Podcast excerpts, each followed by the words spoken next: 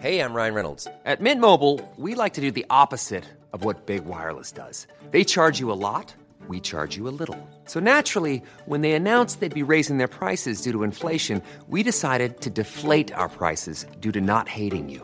That's right. We're cutting the price of Mint Unlimited from $30 a month to just $15 a month. Give it a try at mintmobile.com slash switch. $45 upfront for three months plus taxes and fees. Promo rate for new customers for limited time. Unlimited more than 40 gigabytes per month. Slows. Full terms at mintmobile.com.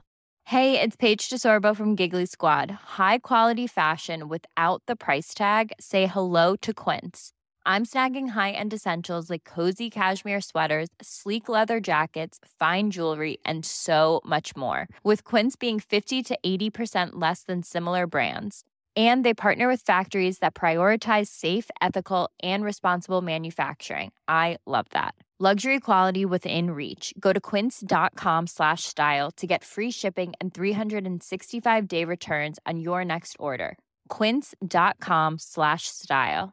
Hiring for your small business? If you're not looking for professionals on LinkedIn, you're looking in the wrong place. That's like looking for your car keys in a fish tank.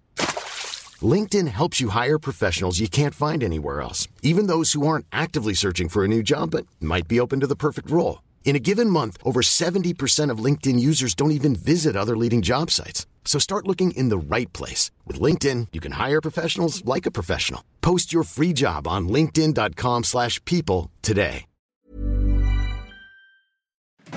Farándula 021, un podcast de cultura pop con periodistas, psiquiatras y vestidas. Comenzamos. Sean bienvenidas y bienvenidos al episodio número 89 de Farándula 021. Está aquí, perdón, las damas primero, la doñinini. Gracias, aplauso. gracias, señora, mexicanos. ¿Qué hace merengón. aquí la señora ¿A ti muerta? qué te importa, Joto? No, la señora Horacio, ¿cómo estás? Horacio, qué, qué gusto tenerlos ustedes en, cabina. Gracias, gracias por Vieja- invitarnos. Vieja payasa y los agarra de la mano. ¿Y qué? Ay, Y- por y a favor, ti que los vieran, por a ti ni quien te agarre el A. ¿Qué hubo? Entonces, Bueno, ya escucharon que está la preciosa doñinini. ¿Pero por qué, Horacio? Aquí hay, hay- hay gato encerrado. ¿Qué Bueno, pasa? es ¿Por qué que- estoy aquí? voy a ¿Por qué explicar. me Hay invitas? una ausencia. Porque Pilar quedó de estar aquí, pero no llegó porque se fue a una vacación a un hotel swinger en la Riviera Maya y que se quería quedar que a las posadas. Pues con razón. Ay, pues cómo no. claro, palo y palo. Palo y palo y tejocote. Y el hoyón. El hoyón. Sí, y- para, para la piñata. No, la soga. La- No, Ay, te, sí, te tapan los ojos. Sí, por supuesto, la Entonces, riata. Si la para riata. colgar la- el, sí, el- el hoyón que y darle dijo con el que, palo. se- que, que así me dijo. Sí quiero cargarme a los peregrinos. No entendí. Anda. Le dije es cargar, cargarme y me colgó. Y lo va a lograr. Y, lo, va a lograr, sí, lo va a lograr. Sí. Entonces, bueno, pues por esa razón la invitamos Ah, a que estuviera bien. aquí. Yo me, desde el principio. yo me la que- hacía recogiendo conchitas en la playa. No, no, no. Ay, sí, no. Pues también Qué se puede. tú. Con su traje completo de olancitos o como, por favor. De neopreno. De neopreno. Bueno, el asunto es que Pilar está cogiendo, ya, punto. Déjenla, déjenla. Vamos a hablar un ratito de el amante de Lady Chatterley. Por bueno, cierto, pues A propósito. A propósito, de de, Pilar. ¿verdad? Y bueno, este ya escucharon que está la Doñinini, está Mere, Presente. está Maniwis. Y bueno, tardamos en entregar esta semana el podcast y la culpa es mía. Estaba lleno de trabajo y bueno, pues, pero ya está, ya está. Episodio Y por 89. cierto, este viernes 16, sí, este viernes 16, los esperamos en el Teatro Shola para que rían divinamente con un acto de Dios. Y además, al final de la función, que además hemos llenado cada función, aplauso de pie, son la mejor comunidad que existe Sí, en el mundo mundial. Bueno, cortesía de miel me sabe cinco casitas preciosas de jengibre Ah. que vamos a regalar de una forma sui generis a nuestro público al final de la función Eh, en el bonito. escenario y foto y toda la cosa. Muy bien, me parece Pero muy bien. corran ya en este momento para comprar los boletos en Ticketmaster o en la taquilla del Teatro Shola. Ya. Ya. A celebrar las posadas en un acto de Dios. 8.30 de la noche. Es Teatro por muy favor. importante. Adelante su regalo de Navidad. Vaya ya al teatro, por favor. Los esperamos en un acto de Dios. Oigan, y bueno, pues resulta que ayer Lucía Méndez mandó un comunicado eh, por parte de Doxa Corporativo Jurídico, donde este, acusa a eh, Laura Zapata y Silvia Pasquel de eh, conductas que la perjudican. Ay, y las conmina a que se abstengan de seguir realizando estas conductas ya que están ensuciando la imagen de Lucía Méndez. Y esto esto les advierte en cualquier medio de comunicación o red social. Andas. Y aplica además, este, bueno, nos, nos receta este, este comunicado, este, qué leyes están amparando esta, esta mal. conducta de Lucía Méndez en contra de sus compañeras. Y este, dice además, fíjense nada más, que hay, esto es, va por vía civil, penal y administrativa. o sea, Pega por donde si se usted pueda. no conociera a Laura Zapata y Silvia Pasquel, podría pensar que eran Hitler y Mussolini, ¿no? En escena, pero no. O los líderes Eh, de dos cárteles Sí, peligrosísimos. exactamente, ¿no? Eh, ándale. O de dos redes de trata. Exacto. No, Pero no, aquí no. lo único que pasó fue un reality llamado Siempre Reinas, tipo los realities de Bravo TV, donde cuatro famosas se relacionan y, y- y- y, bueno, chismean y, y platican. De eso se trata. Acaban de grabar el reality, lo presentan y ahí nos enteramos pues que hubo mala relación entre Laura Zapata y Lucía Méndez. Y después en el programa Pinky Promise de Carla, de Carlita Díaz, pues tanto Silvia Pasquel como este, Laura Zapata se refirieron a Lucía Méndez como la diva desempleada o como la mujer que no hace televisión desde el siglo pasado, etcétera, ¿no? Pues Que es que no es verdad. cierto. Es Exacto. verdad. Es verdad. Es verdad, Y bueno, perdón. el asunto es que Lucía, pues sí se encabronó. Y no supo jugar el reality. A ver, ¿de qué, ¿de qué va este reality? ¿Era de química o de qué era? No, no, era exponer sus vidas tal cual son, ¿no? Aparentemente, porque sí estaba muy, estaba muy actuadito, Muy. ¿no? Muy, muy. Pero bueno, perfectamente la señora Méndez sabía de qué iba. ¿Y cómo es? Por favor, ¿cómo es posible que amenace de esta manera? Porque eso es una amenaza. Es una sí amenaza, por supuesto, te digo. Quien O no sea- conociera a Silvia Pasquel o, al- o a Laura Zapata pensaría, no son dos genocidas, Sí, ¿no? También las acusa de alguna manera que por culpa de ellas está perdiendo oportunidades de trabajo. Ay, no. Ay, A ver, Bueno. pero, pero qué rápido, qué rápido se le caían las oportunidades de trabajo porque sabemos que en el mundo del espectáculo como que tardan, pero lo que sí creo yo que este comunicado y esta amenaza sí le va a quitar oportunidades Sí, de trabajo porque. ¿quién la va a querer contratar? Si por chismes baratos quiere demandar por vía civil y penal. No, bueno. Entonces, que además, cosa a ver va- si procede. Eh, espero No, que no, los del no, bufete conozcan muy bien las lagunas No, de la ley, pero. pero parecen esto- unos leguleyos, ¿eh? Oye, pero, pero además te digo una cosa: ¿cuántos feminicidios hay en este país? Bueno. Robos, violaciones, trata, narcotráfico, y ahí están. Ya imagino los jueces trabajando en este caso, ¿no? Por favor. Pero, ¿Qué puedes esperar de una mujer que dice que me ven sueños? ¿Qué puedes esperar de una mujer que dice que Madonna le habla en pleno concierto? Bueno, ¿qué puedes esperar de esta fulana que dice ver a Quetzalcóatl en un, en un monte? No, Por lo mejor favor. fue cuando El estuvo montaje. en el, en el, en el de Festival de, por Venecia. Por favor, vieja ridícula. Pero, a ver, Doña Nini le van a demandar. Lo bueno es que usted Sí. está muerta. A ver, una, me- pero una cosa, una cosa es eso, digamos, estrategias, ¿no? Para, para hacer escándalo y que se hable de ella. Una cosa es eso y otra es amenazar. Por favor. De, pobrecito de ti, si no hablas bonito, porque si no hablas bonito de mí te voy a demandar, fíjate. No, está loca. Pero hay una Sí, cosa, se los está estribos. quitando oportunidades de trabajo.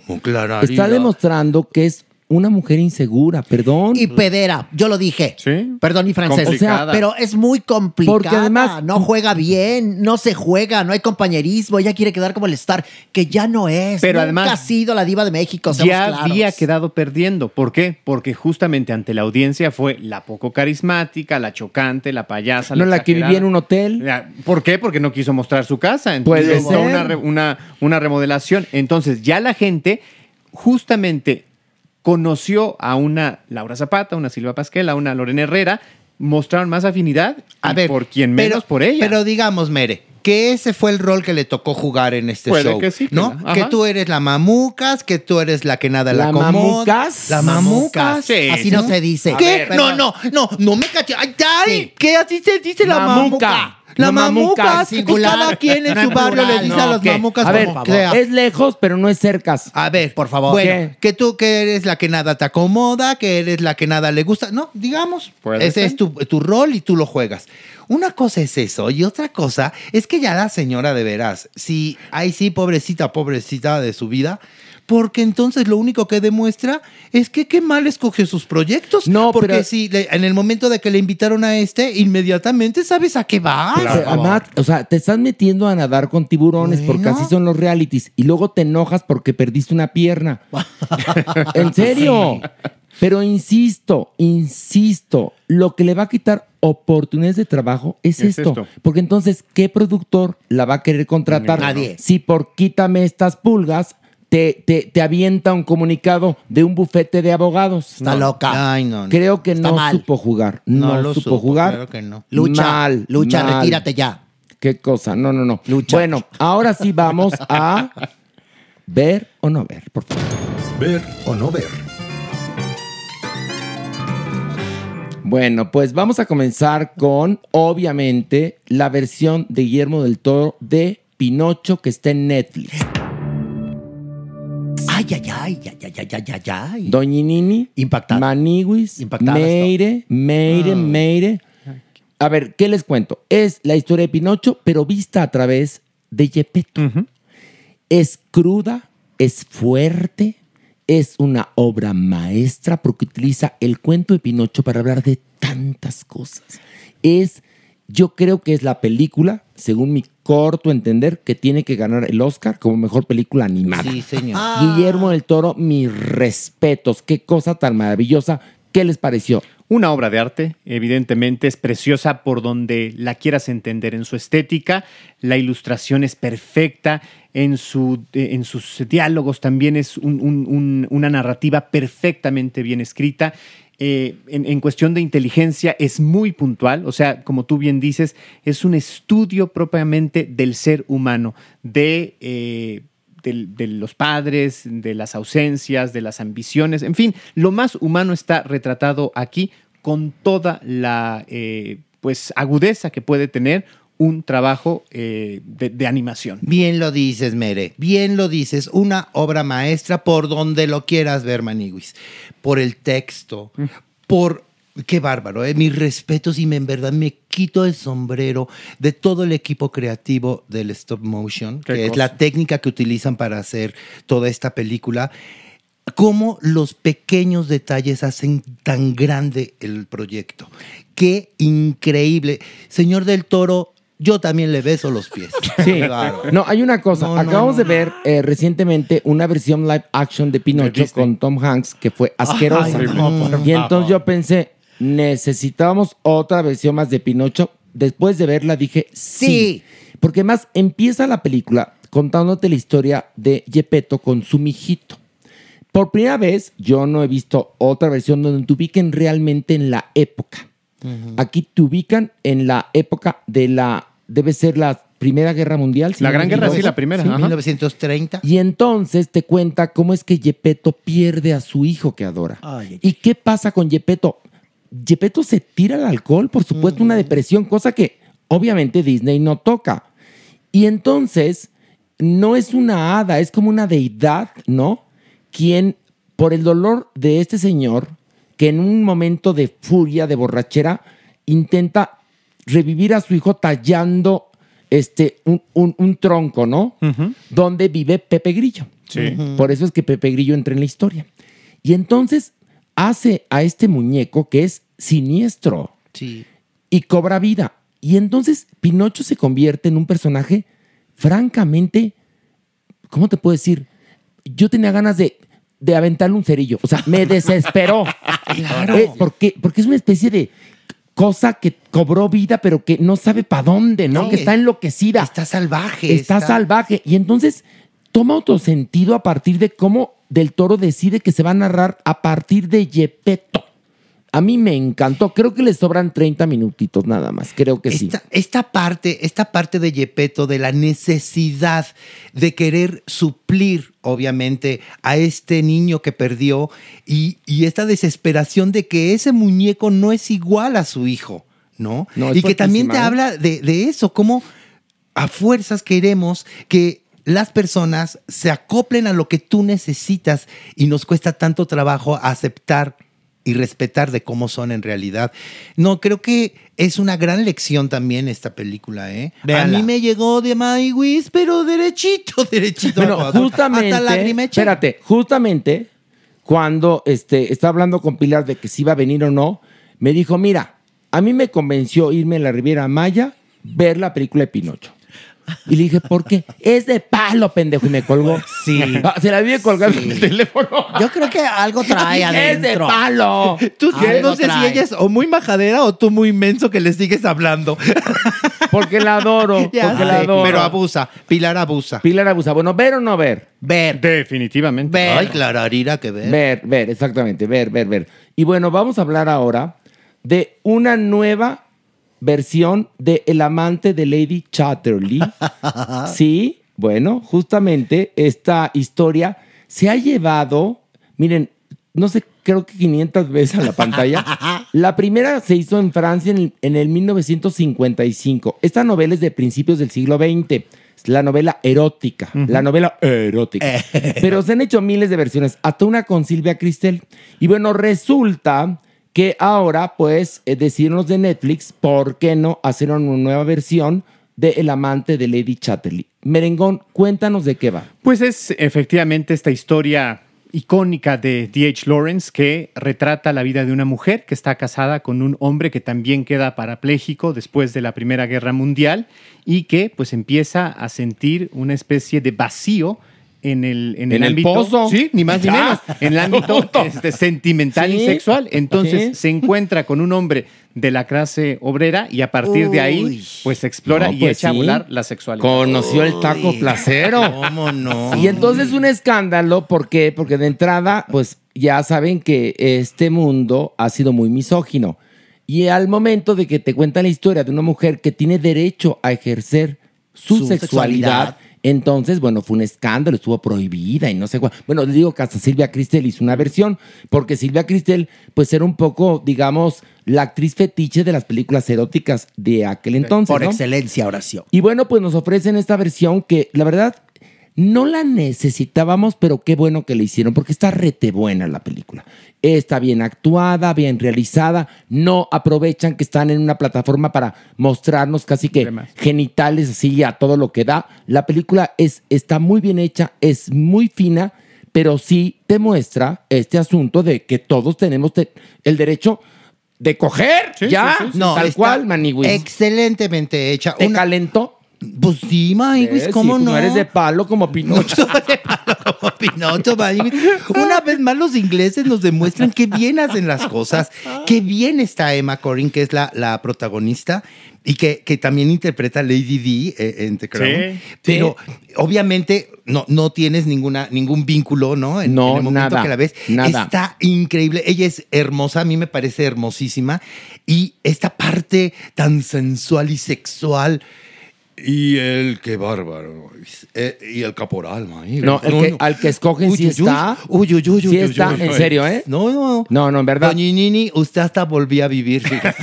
No, en serio, ¿eh? Una cosa preciosa. Sí, no te no, creas. cuánto Yo tuve mis. Bueno, aventuras. la Joto. última vez que Pilar me colgó el teléfono, justamente le dije, oye, llevamos en el podcast, aparte de Pinocho, el amante de Lady Chatterley. Me dijo, ah, pues yo voy a hacer la, la nueva Lady Chatterley, pero de la Riviera Maya, cabrón, y que me cuelga. Ay, qué majadera. No, en serio, anda, como ya está muy Ya está, empoderada. ya me- está, me Investigación dice- de campo. explora- Me dicen la Chatterley. ya que me andan diciendo la Chatterley. Ay, Pilar, Pilar, Pilar. Pero la película es estupenda, muy bien realizada, Sí. geniales valores de producción. Véanla, por favor. Si no han visto alguna de las 500 versiones que existe de El amante de Lady Chatterley, Esta Es oportunidad. sí. ya aprovechen Esta. antes de que Sí. hagan otra el próximo año.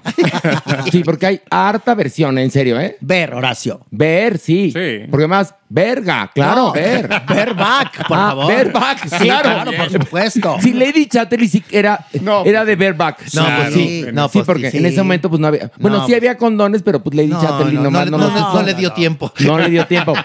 Pero bueno, ver o no ver, Meren. Sí, sí, ver. No, clararina que ver. Doña Nini. Ver back, claro, por supuesto. Ver back, muy bien. Yo también digo ver. Y bueno, a continuación vamos a hablar de Mushes de HBO Max. Maniguis, cuéntanos de qué va este documental. Maniguis, este documental nos lleva a la región del Istmo de Tehuantepec, en Oaxaca, Maniguis en donde dentro de la comunidad zapoteca nos muestra este grupo tan emblemático que se llama los mushes. ¿Qué son los mushes? Son esos hombres que toman el rol femenino, tanto en lo social como en lo sexual y, Que, y ah, que para, que para, para esta comunidad es un tercer género. Así es, lo llaman el tercer Sí, género. totalmente. Y, y creo que nos invita a conocer un poco más de, de- de- de esta comunidad, de la importancia que tiene dentro de los zapotecas y también nos deja muy claro, porque, bueno, eso es en una, en una situación muy personal. Yo pensé, ay, mira qué padre, los aceptan muy bien. Y No. nos deja muy claro que también hay muchísimo, pero muchísima transfobia, Sí. homofobia y, y cómo hay hasta muertes Sí, ¿eh? sí, sí. Eh, actualmente dentro de la comunidad de los mushes. ¿Qué te pareció, Mere? Creo que es una revisión muy inteligente justamente de, esto, de este fenómeno, pero va más allá. Es una revisión de la cultura oaxaqueña, es una revisión también de eh, la diversidad misma, ¿no? Y, cómo se expresa la diversidad. Siempre estamos acostumbrados a, a pensar a las mujeres que, o a los hombres trans en ciertas actividades muy estigmatizantes. Aquí las vemos diferentes, como hay un hombre eh, que es profesor, que otro que es fotógrafo, estas mujeres también que en algún momento, porque también lo explican, hay quienes somos mushes y nos vemos como hombres, pero hay quienes somos mujer, como, como cada una tiene una especie como de clasificación, las adultas mayores, las niñas. Creo que como, como ejercicio sociológico es muy interesante, está muy bien contado, es cortito, es contundente y profundamente revelador. Que por cierto, la doñinini estuvo recientemente en una emblemática ceremonia de, de los mushes. En la Vela. Mushe. A ver, ¿de qué va? Sí, bueno, la Vela Mushe se celebra una comida y entonces hay el, el mayordomo de la vela, está la reina, y se ofrece eh, pues una comida fantástica y dulces. Hay un momento que se invita a la gente especial y le avienta dulces, dulces. Ay, qué dulces. bonito. Es una ceremonia hermosa, siempre eh, esta música tan característica es maravillosa. Pero a mí me pasa que la gente ha querido ver a los mushes como otra cosa. Y no hay gran misterio, son seres humanos Claro. nada más. Y que tienen estas condiciones que son sagradas muchas veces, porque son los escogidos por la familia para que cuide de los padres de grande. Y toman unos roles que son fantásticos. Y quien tiene un mushe en casa tiene buena aventura. Un tesoro. Eso también, exacto, un tesoro. Y Lo además hay bien, una cosa, ¿eh? Hay algo muy importante. Los- Los, los, mushes cuidan a sus ancianos. Sí, Así sí, es. sí. Que es, es muy, muy increíble y muy importante entre todas las cosas que hacen que son verdaderamente trascendentales para, para esa comunidad, el cuidar a sus ancianos. ¿Y qué pasa cuando eh, fallecen? Ellos emigran. Eso pasa también, porque ya no hay, ya no hay un, un modo, un para qué.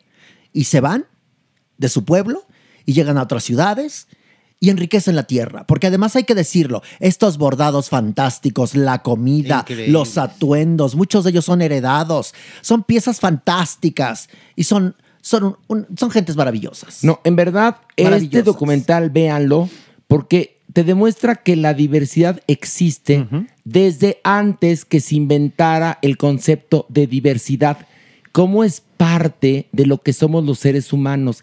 Esto es muy importante y esto existe desde siempre. Fíjate que Carla Rey, que sale en, en este, en este Documental. Exacto. Es muy tesonera. Ella va al tianguis del oro y se pone y, y- y muchas veces le dicen, tú quítate de aquí. Y ella de a poquito, de a poquito es tesonera, es oaxaqueña y dice yo aquí. Y ahora es una de las connotadas de del, del mercadito del oro, del Que, tianguis que del hay oro. una cosa que es muy importante. Sí vean este documental porque es, está muy bien producido, Sí. es muy conmovedor, te conecta y te, y te hace que abras tu panorama. Totalmente. El panorama, es decir, el panorama que tenemos tan cerrado porque yo no sé en otros lugares, pero los mexicanos somos de mucha doble moral. Ah, que sí, no. Y a pesar de que estamos tratando de cambiar las cosas, eh, ah, estamos llenos de atavismos. Caemos en lo mismo. Llenos de atavismos. Y entonces sirve ver esto porque es un muy buen trabajo. Yo creo que para mí una de las mejores plataformas es HBO Max. Claro. Ahí sí, es. perdónenme. Y entonces la mancuerna del tema Mushe con HBO Max y la realización hacen de este documental algo que tienen que ver, por favor, no se lo pierdan, se los pido, van a abrir su percepción. Bueno, Mere, ¿ver o no ver? Por supuesto que sí. Maniwis. Clararira que ver. Y yo también. Ver y celebrar, sí. Ver y celebrar en verdad. Sí. Oye, estamos hasta El ahorita mezcal. de puro ver y ver y ver. Claro. Sí, muy bien. Una Es cosa que buena. Porque no es así cosa. siempre. No es así No, siempre. ¿Qué no, pasa? no, no, ¿Qué no, sucede? ¿Por qué? No, ¿O no, estoy mal? porque luego el productor nos trae. Uy, no. Que por este, cierto, ¿dónde está el producto? Ya lo estábamos corriendo. Yo creo que por eso ya no llegó hoy. El productor resulta ¿Se que. fue con Pilar? No. ¿Puede ser? Ay, no, ¿Puede ser? Atando cabos. Es que no, sé. no, no me digas. Ahí Atando cabos. Coincidentalmente ya van como dos veces que, como A ver, que uno falta y otro también. Espérense. ¿Qué pasa? Yo vi hace ocho días al ¿Qué? productor que traía unas latas de sardina que había ido al súper y cuando él viaja lleva lata de sardina. Ay, no. Pan de caja blanco y mayonesita chiquita, si es cierto. ¿Será Y alcancé a escuchar que, que- ¿Será? alcancé a No, escuchar es a Pilar que dijo yo tengo aguacates en la casa. No chingues. Uy, Yo no quiero No, sembrar a ver, vidrios. no, Horacio, no, perdóname. Eh, del no, no quiero sembrar la intriga y los vidrios, Pero Horacio. es que Fui estamos yo. sembrando vidrios. ¿Qué? Asumo que fui yo quien dijo que es posible es- esta mancuerna. Bueno, a ver, es Pero que. imagínate los es que niños, ¿cómo van a salir? O sea, ¿qué diría mi. Las criaturas, ¿cómo van a ¿Qué salir? diría, ¿Qué diría mi Angela Lansbury en Murder She Wrote? ¿Qué quedó Que aquí hay un caso. Aquí hay un o sea, cabo aquí hay un caso para la reportera del crimen, ¿eh? Aquí hay un cabo si por los atar. vemos llegar. Bueno, Pilar va a llegar medio bronceada, yo creo, ¿no? Pues ojalá. Bueno, pero si él lo vemos llegar bronceado y como pegosteado. Porque, porque mira, ¿eh? Y si le dice mi amor, Ush, Ah, ush, no. Veremos en el trato, Porque sí. mira, la verdad, nuestro productor caliente, porque caliente es. es muy caliente. Y ¿eh? Pilar ya con hornilla Encendida. encendida ya no ve. Ya no ve, Ya le da igual, ya no distingue, ya le da igual la raza, o sea, ella se avienta. Entonces puede ser, ¿eh? Puede ser. ¿Fue qué? Oye, yo tenía, ay, ay. yo tenía una amiga que no voy a decir su nombre, eh, que ya no veo hace mucho tiempo, que el sí di el asunto era nada más que. No. Está bien, no. el Está nombre. Bueno, bien, no. besos, Marta, ya, les cuento. Bueno, pues que el único requisito era que respirara. Ya. Ya con eso. Sí. Y otro amigo, otro ex amigo, que le decíamos, no tienes plato aborrecido, en serio, ¿eh? A O todo sea, le entraba. vivo, vertebrado, este, mamífero, reino monera, lo que fuera. Ya. O sea, ventanas, puertas, Porque lo que hay. fuera. Hay gente Ah, así. no, claro que sí. Sí. Con que tuviera hoyo. Con, que- Ay, con razón le decían el cerrajero. Pero bueno, Esta visión. el asunto es que ahora toca analizar, y ustedes lo pidieron, damas y caballeros, que habláramos de esta serie documental Harry and Meghan de Netflix. Ay, ay, ay. ¿Y de ¿Qué va? Fíjense nada más. Es la tristísima historia del pobre príncipe Harry, rico millonario, que osó enamorarse de una mujer, este, Plebeya. plebeya, divorciada, Sí. y, Y afro. entonces eh, ella que me imagino que sí se imaginaba un poco lo que era la vida de la monarquía, ¿no? O habrá pensado, me caso con el pelirrush y ya es como el final de la Cenicienta. No, Nunca pensó que, que existía, pues ahora sí que la familia real, este, el servicio secreto. Que es un trabajo. eh, que es un trabajo, que pues sí que, que hay que estar sonriendo siempre. Que, iban a escudriñar en su pasado, que hay protocolo. Nunca pensó que iba a trabajar de eso. Inocente Ella del pensó amor. Que iba a llegar y ya, vámonos hoy al, al Palacio Perengano, tomemos el yate y ahora, ¿por qué no nos vamos a un crucero en el Mediterráneo? Que también, por supuesto, lo hacen, Sucede. pero... Sí, pero sucede. no todo el día. No, Sí. con- Y entonces, este documental nos cuenta la tristísima historia de Harry y Meghan, de cómo sufren en su mansión en California. Horrible, sufren horrible, horrible, horrible.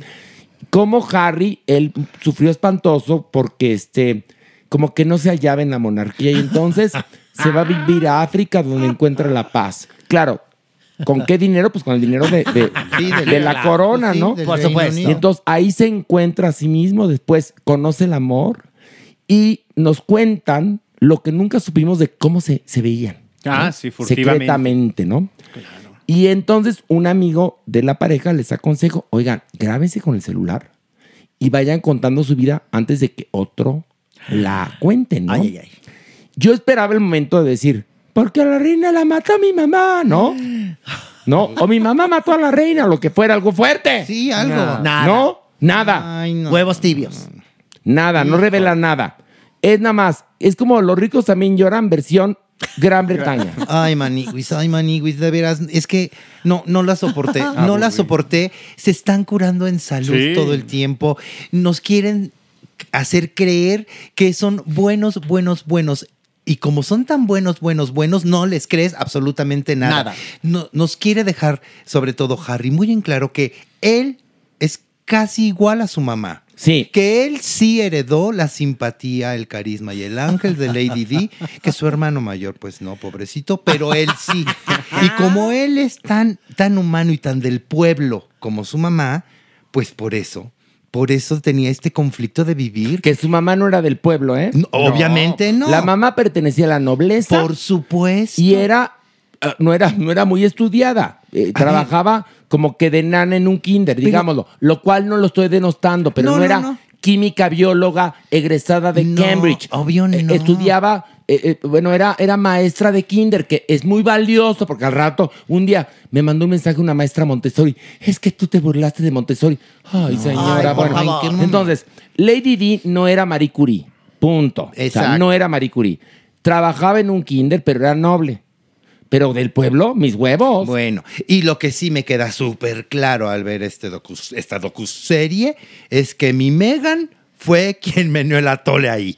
Ella fue la que tuvo la idea de, oye, mi Harry, ¿por qué no nos hacemos un documental? Claro. ¿Por qué no limpiamos ante todo el mundo nuestra imagen? Y de paso, pues nos chingamos a tu familia real. No, porque se pasa a chingar a la familia real porque lo retrata como, como una bola de. Pues de vendidos. Sí, de intolerantes, de intolerantes, de racistas. de racistas. Y bueno, la gente que cree en la monarquía, pues cree que la familia real tiene deberes porque de alguna manera, pues han vivido del erario, ¿no? Sí. Y todos esos millones de millones de millones, y si no vean la última o la más reciente temporada de The Crown, donde te cuentan de dónde proviene el dinero de la familia Windsor, bueno, pues entonces todo ese dinero viene del pueblo británico y entonces, ¿qué recibe a cambio? Pues tener a sus príncipes, a sus reyes, ¿no? Que hablan de la unión de la Commonwealth y todo esto. Lady Di, si conocen la historia, ella empieza a moverse por el mundo de la filantropía porque se quiere chingar a Carlos, Sí, en así verdad. Porque si no, ella hubiera estado by the book.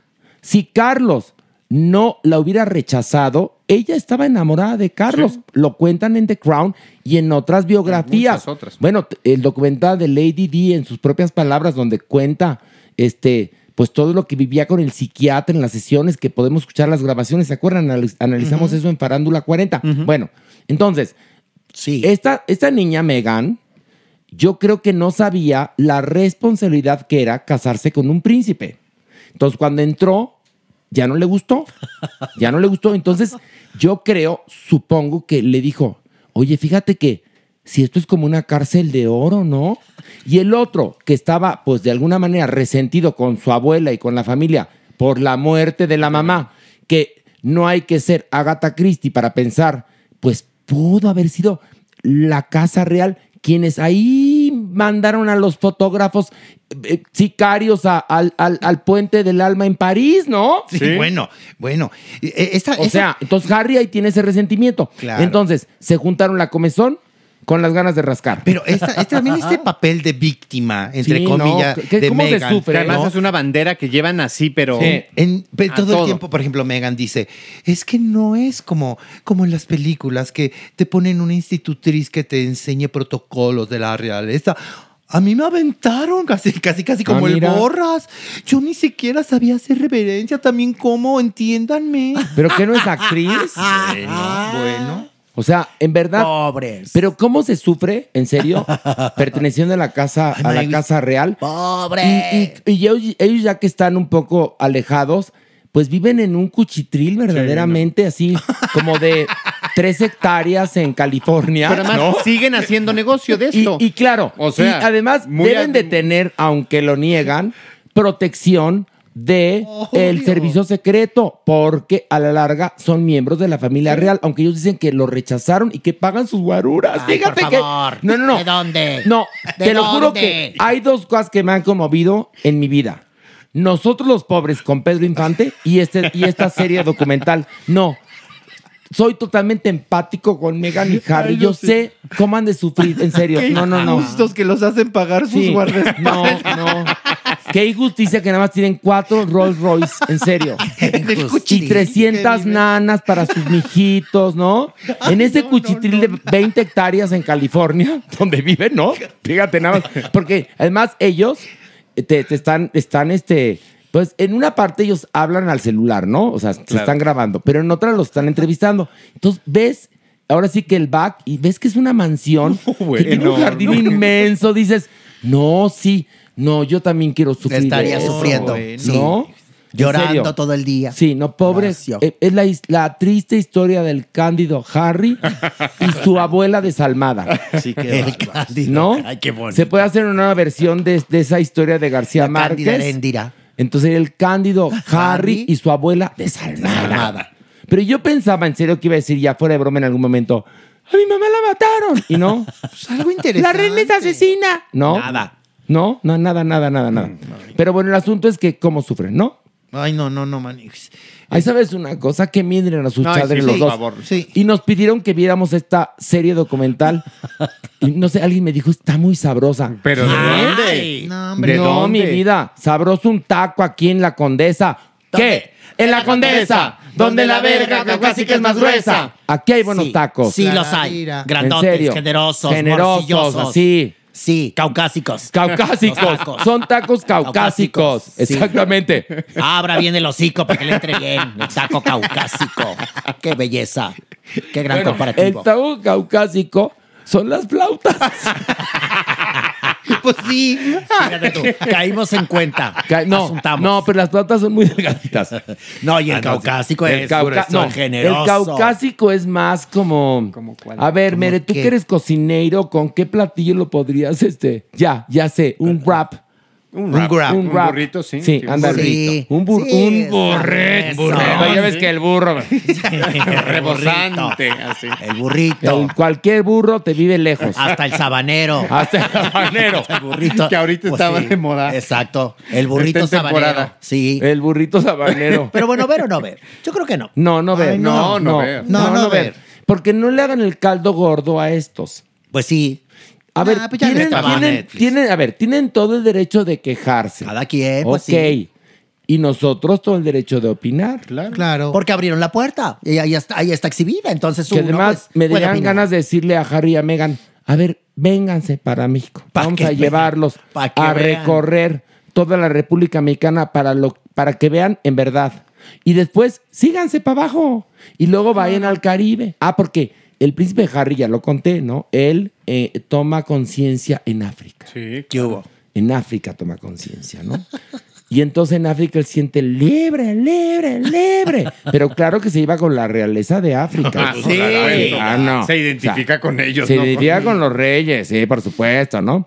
¿Y quién pagó la transportación de mi Harry a África? ¿Y quién pagó este el tiempo que estuvo Pues en la África? corona. La corona. Pues sí. Entonces, los súbditos, quienes pagan los impuestos, tienen derecho a que sus representantes pues salgan y hagan así con su manita o inauguren una exposición o pongan su carita en un platito y lo puedas comprar, ¿no? Sí, Pues para eso sirven, ¿no? Simplemente que tengan interés en ellos, pues es justificable. Entonces les molestaba que la gente los buscara, los este, quisiera saber de ellos, quisiera que los fotografiaran, pues bueno, Ahí está. estás disfrutando de algo, pues eso Pero es lo además, que- la lo que conlleva. prensa y los fotógrafos para la monarquía actualmente es un mal necesario. No, ellos mismos lo explican Sí, en claro. el documental. Dicen, se necesita toda esta infraestructura y este aparato para que se hable de los palacios, se hable de- del, del mecanismo y entonces haya una, una necesidad ¿Sabes de, de cuánto existir. generaba la reina Isabel en asuntos turísticos al año?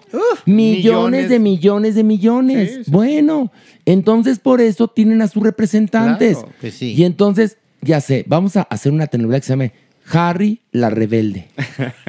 ¿Te gusta? Me gusta. Harry A mí la me rebelde. gusta. ¿No? la. Harry, la rebelde. Harry la, rebelde. La persona rebelde, claro. La persona Claro, rebelde, sí, claro, sí, totalmente, ¿no? Muy bien. Ay, no, no, no, ¿Qué? no, no. Son, son un par de. de Ay, de mamones, de, mamones, inventados. sí, de inventados. Pero sí, además, sí. haciéndose el Y de hipócritas. Es que es eso. Es eso, es la que es hipocresía. Ay, Además- como les cuento una cosa, un primo pendejo que tenía ahí. Un día tuvo un, tuvo un sobrino, ¿no? Y entonces él se sentía así porque, o sea, no hijo, sobrino. Y dijo, es que es tan difícil ser tío. Le dije, ay, no pobrecito. mames. O sea, difícil ser papá y mamá a lo mejor, pero tío, no Tío, chingues. ay, no. Por Entonces, favor. Harry está como este primo mío de, es tan difícil, ser, Ay, no, príncipe. no, no, no. Por Te, favor. te juro, Harry, que cambio mi vida por la tuya. En serio.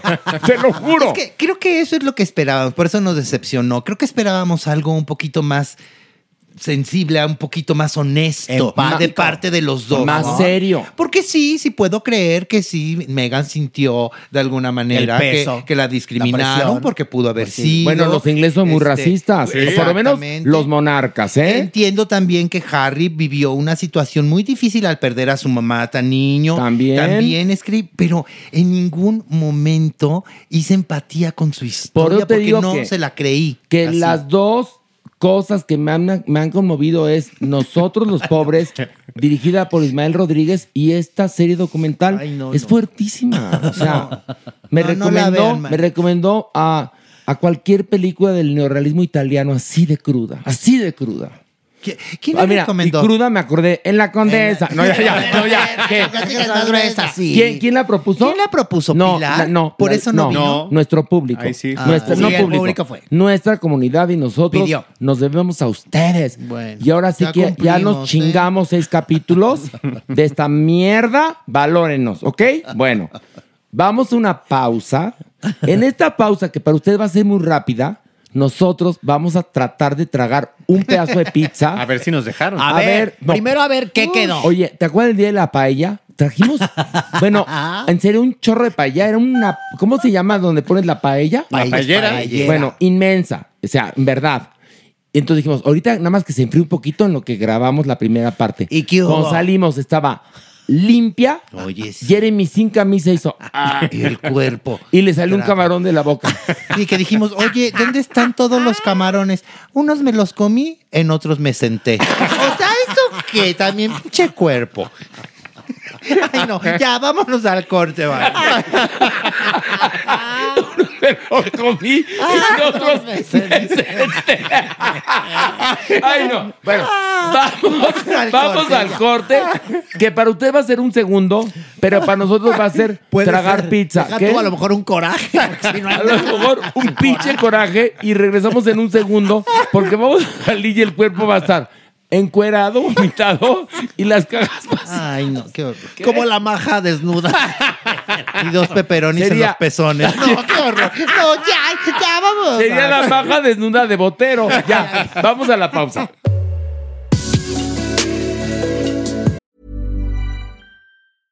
Ready to pop the question? The jewelers at BlueNile.com have got sparkle down to a science with beautiful lab grown diamonds worthy of your most brilliant moments. Their lab grown diamonds are independently graded and guaranteed identical to natural diamonds, and they're ready to ship to your door. Go to BlueNile.com and use promo code LISTEN to get $50 off your purchase of $500 or more. That's code LISTEN at BlueNile.com for $50 off. BlueNile.com code LISTEN. Hi, I'm Daniel, founder of Pretty Litter.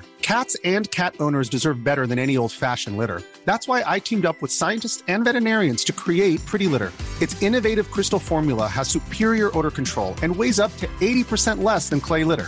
Pretty Litter even monitors health by changing colors to help detect early signs of potential illness. It's the world's smartest kitty litter.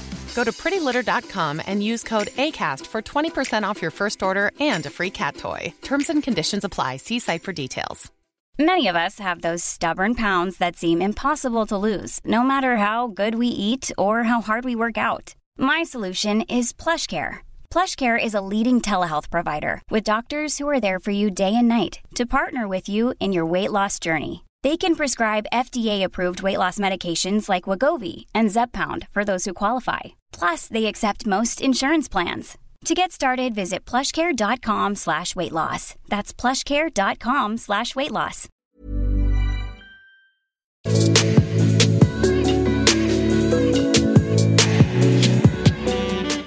Nuestra adopción responsable. Y bueno, un aplauso muy fuerte para la supermana que bravo. está aquí, Mere, ¡Bravo! por favor. Bravo, bravo, bravo, bravo, eso, bravo. eso. ¿Cómo vamos con las adopciones responsables? Pues fíjate que bien, y recuerden que la semana pasada lanzamos un SOS para tener hogares temporales, de los cuales solamente sucedió uno y Ay, tuvimos que separar ay. a Cira y a Bob, por lo cual Cira está muy triste y Bob está muy angustiado.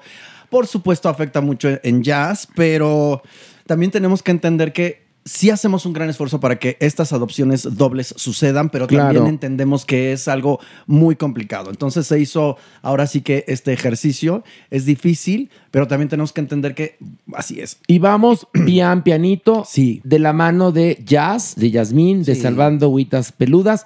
Y bueno, cuéntanos la historia De esta semana. esta semana. Pues la historia de esta semana es la que ya hemos escuchado muchas veces, del perrito que bajan y lo dejan ahí, No. el perrito corre tras el coche, pero en esta ocasión perrito corrió tras el coche y lo atropella. No. Sí. Entonces, es, es estas historias que dices, ¿por qué te comprometes? No, ¿por qué adoptas si no te comprometes? Es eso. ¿Por qué le das esperanza a una criatura? Yasmín tiene algo que, que es muy cierto. Quien crea que los animales son muebles y que no sienten o tienen recuerdos, están bien tontos de su cabeza. No, totalmente. Si ustedes vieran la cara de Cira, lo que está pasando por separarlo de su, de su hermano Bob, Bueno. es terrible porque tiene sus recuerditos, tiene sus preocupaciones. Bueno, y en este caso, Yolette, que es la perrita que abandonaron y que eh, aventó un coche, pues fue muy triste. El caso es que Yolette es la perrita que yo quisiera adoptar, yo. Pero desgraciadamente no tengo el tiempo ahora. Quisiera tener toda la disponibilidad, pero no puedo. Estoy muy y tú ya tienes a varios adoptados. Sí, yo tengo además. a David pero, a a ver, Yolette a entonces tenía una familia, la familia... La bajó del coche, Decidieron tal cual. deshacerse de ella, de vamos a dar una vuelta, manita, en el coche. Sí. Y la bajaron en circunvalación, haz de cuenta, Si ¿no? ustedes vieran lo amorosa que es Yolette, no lo creerían. Es un, es un perrazo. Yolette, eh, bueno, pues es ahorita una perrita de talla mediana, cinco años aproximadamente. Es extremadamente amorosa, es limpia, noble, sociable. Y la verdad es que es muy sociable con otros perros. Abraza, ¿sabes? Es, da amor. O sea, tú le ves esos ojos y cómo se juega. Y la verdad es que es, es- es muy triste estas historias que pasan. Afortunadamente está bien, no tuvo más que una contusión muy grave. Ok. Pero sí fue terrible esta historia que cuenta la gente que vio el hecho. Y bueno, el asunto es que los queremos conminar a que en esta época, en lugar de regalar perritos de raza que a lo mejor compran en alguna tienda o en criaderos, denle la oportunidad, dése la oportunidad a usted de adoptar un perro de salvando huellitas peludas o del refugio de su elección. En verdad es una experiencia diametralmente opuesta a la de tener un perro de raza que, que, que compras o que a lo mejor es hijo de tu perra, ¿no? Porque yo cuando era niño tuvimos a una perra mancha, que era una dálmata, y luego en ese entonces no había esa conciencia, entonces cruzamos a la perra, tuvo 10 perritos y nos quedamos con Norca, que era hija de Mancha, que fue creo que el perro más inteligente que he conocido. Norca, la que viajó a Europa. Que es toda No, una historia, esa era eh, Amadita. Sí, Después de Norca nació Narda. Pero en ese entonces nos preocupábamos porque los perritos llegaran a buenos hogares. Porque claro que sientes que te, que te quitan un hijo. Sí. Pero ya cambió la vida. Cambiamos la conciencia. Ahora no necesitamos más perros y más gatos. Lo que necesitamos es que estos perros y estos gatos tengan hogares. Y no necesitamos criaderos, que es No donde vienen estos necesitamos perritos criaderos. De raza, que estas razas tienen después de generaciones. O sea, son cosas terribles. Por eso el perrito que usted compró de raza, ay, pero ¿por qué le salieron esas bolas? Porque, ¿qué cree? Viene de una cruza de la mamá con el hijo. ¿O por qué tiene displasia? Exactamente. Exactamente. Y también queremos, por favor, pedirles una vez más cinco refugios temporales, cinco hogares temporales, por favor.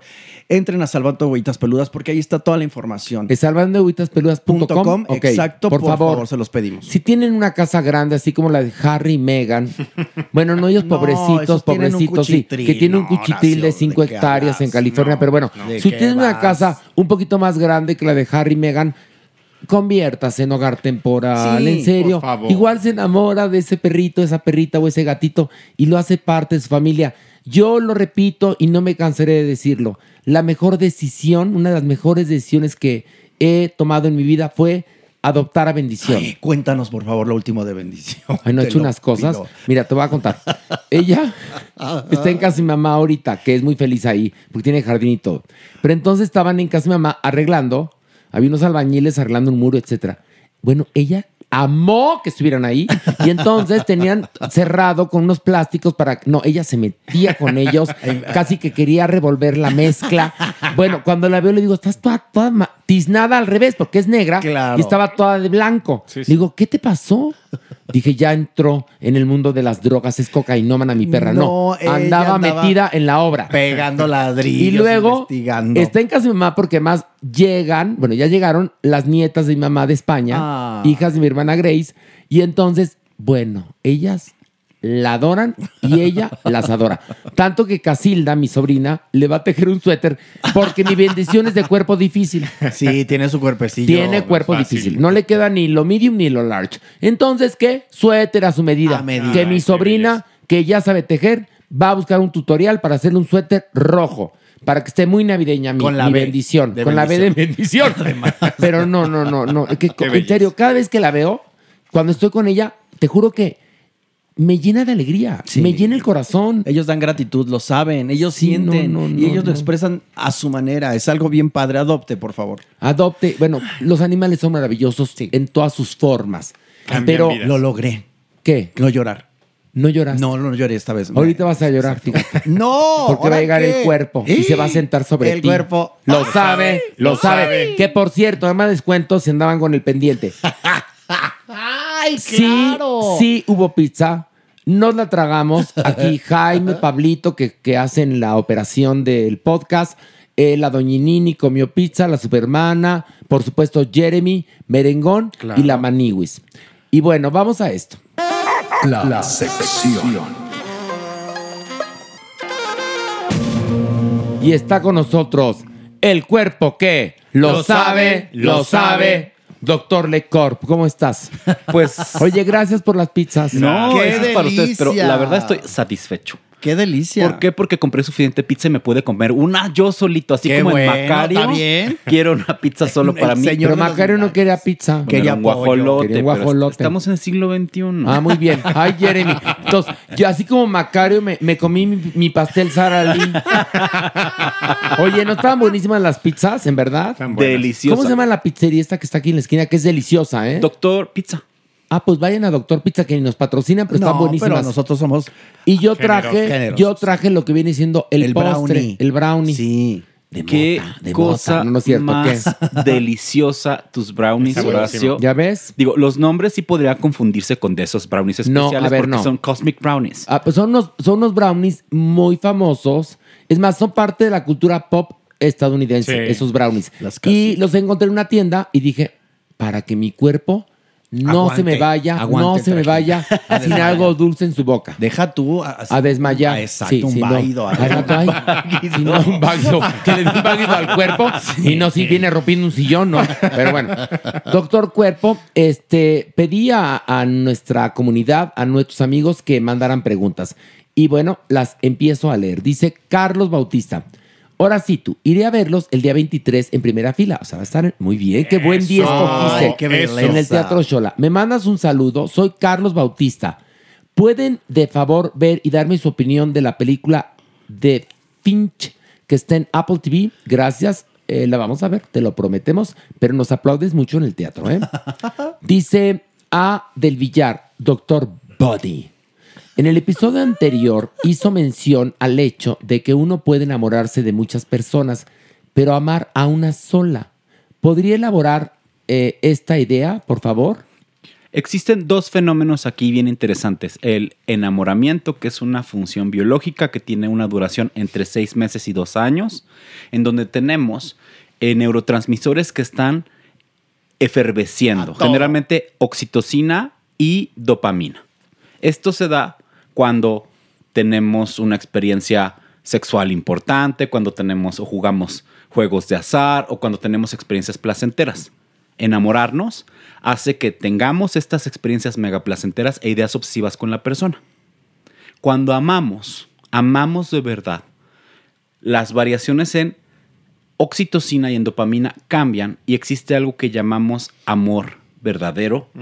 Y esto tiene que ver con una idea, aquí sí es muy importante, de trascendencia, de planes a futuro y de qué es lo que queremos con la pareja.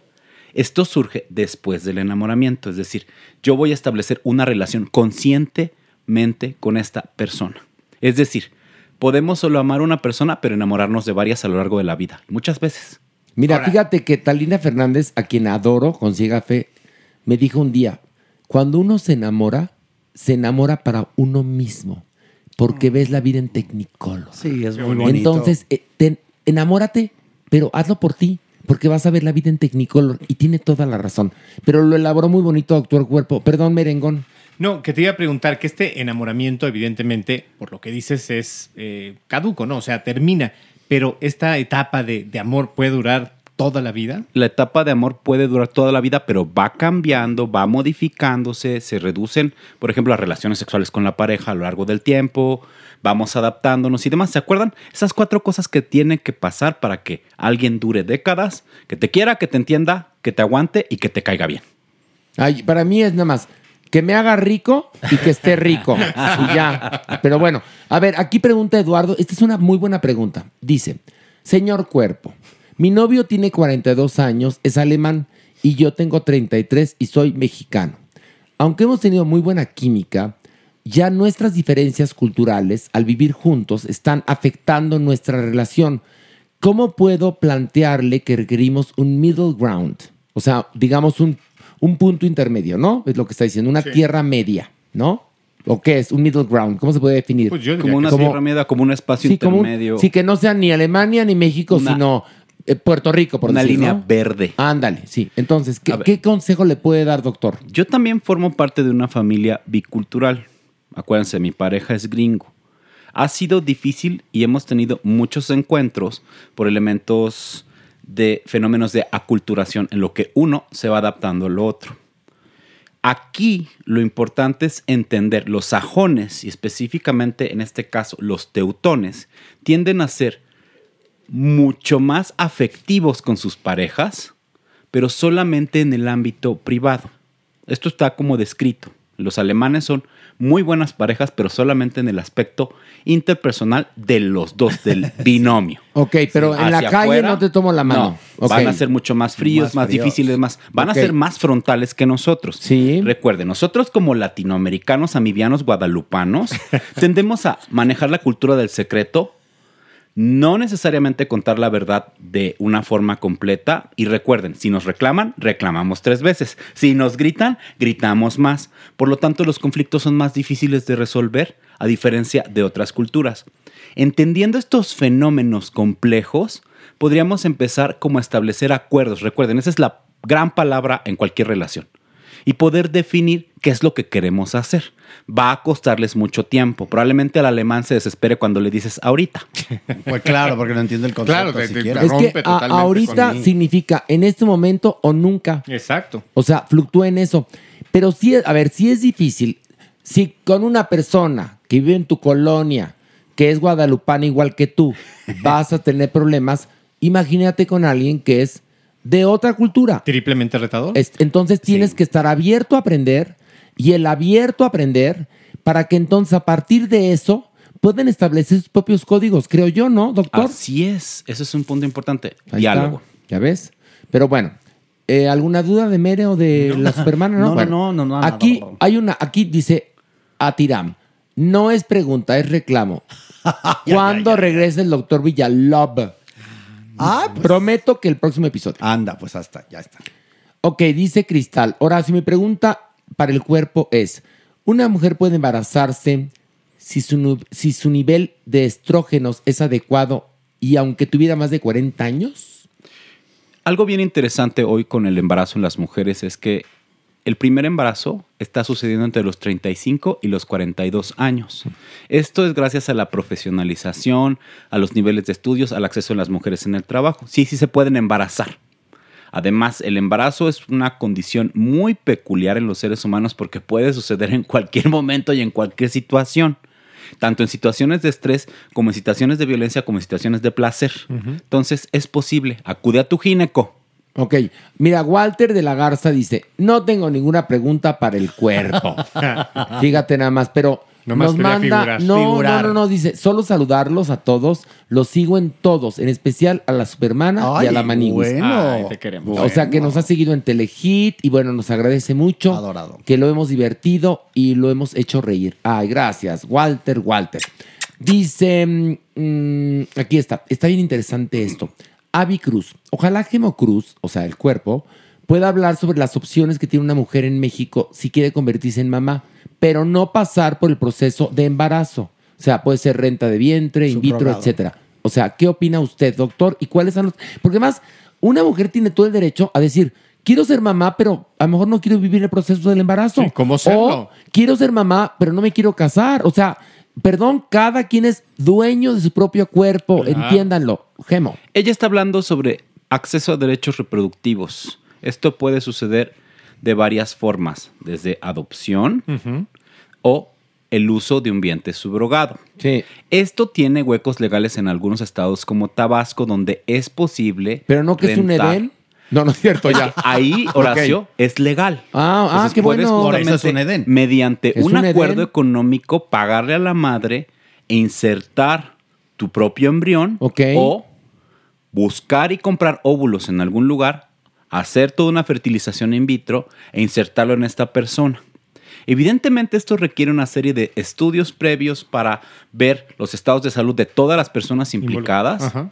Ver que el embarazo se lleve adecuadamente y hacer toda una resolución legal para la entrega de el bebé. Importante. Tienes que, me imagino que, por ejemplo, Ricky Martin, eh, en ese caso, que también me imagino que utilizó un vientre subrogado, este, seguramente se blindó legalmente. Sí, Sí, claro. claro. Entonces sí piensen en blindarse legalmente por cualquier eventualidad, porque ya saben que en este país de doble moral, las vendetas vienen por cualquier lado. Todo Y en cualquier puede momento, Y suceder. es mucho más cruel la sociedad mexicana con las mujeres que con los hombres. Se los digo con todo el dolor de mi corazón.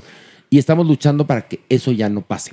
Dice Ceci, los amo y admiro mucho a todos. Mi pregunta es, tengo 51 años y me cuido con parches anticonceptivos, pero me han dicho que si no los dejo de usar nunca, va a llegar mi menopausia. ¿Esto es verdad?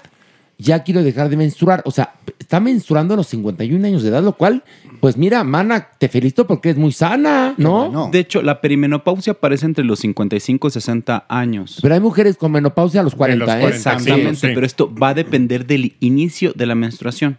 Lo que se ha observado es que en algunas zonas urbanas se está adelantando y en otras se está retrasando. Por lo tanto, esto siempre depende.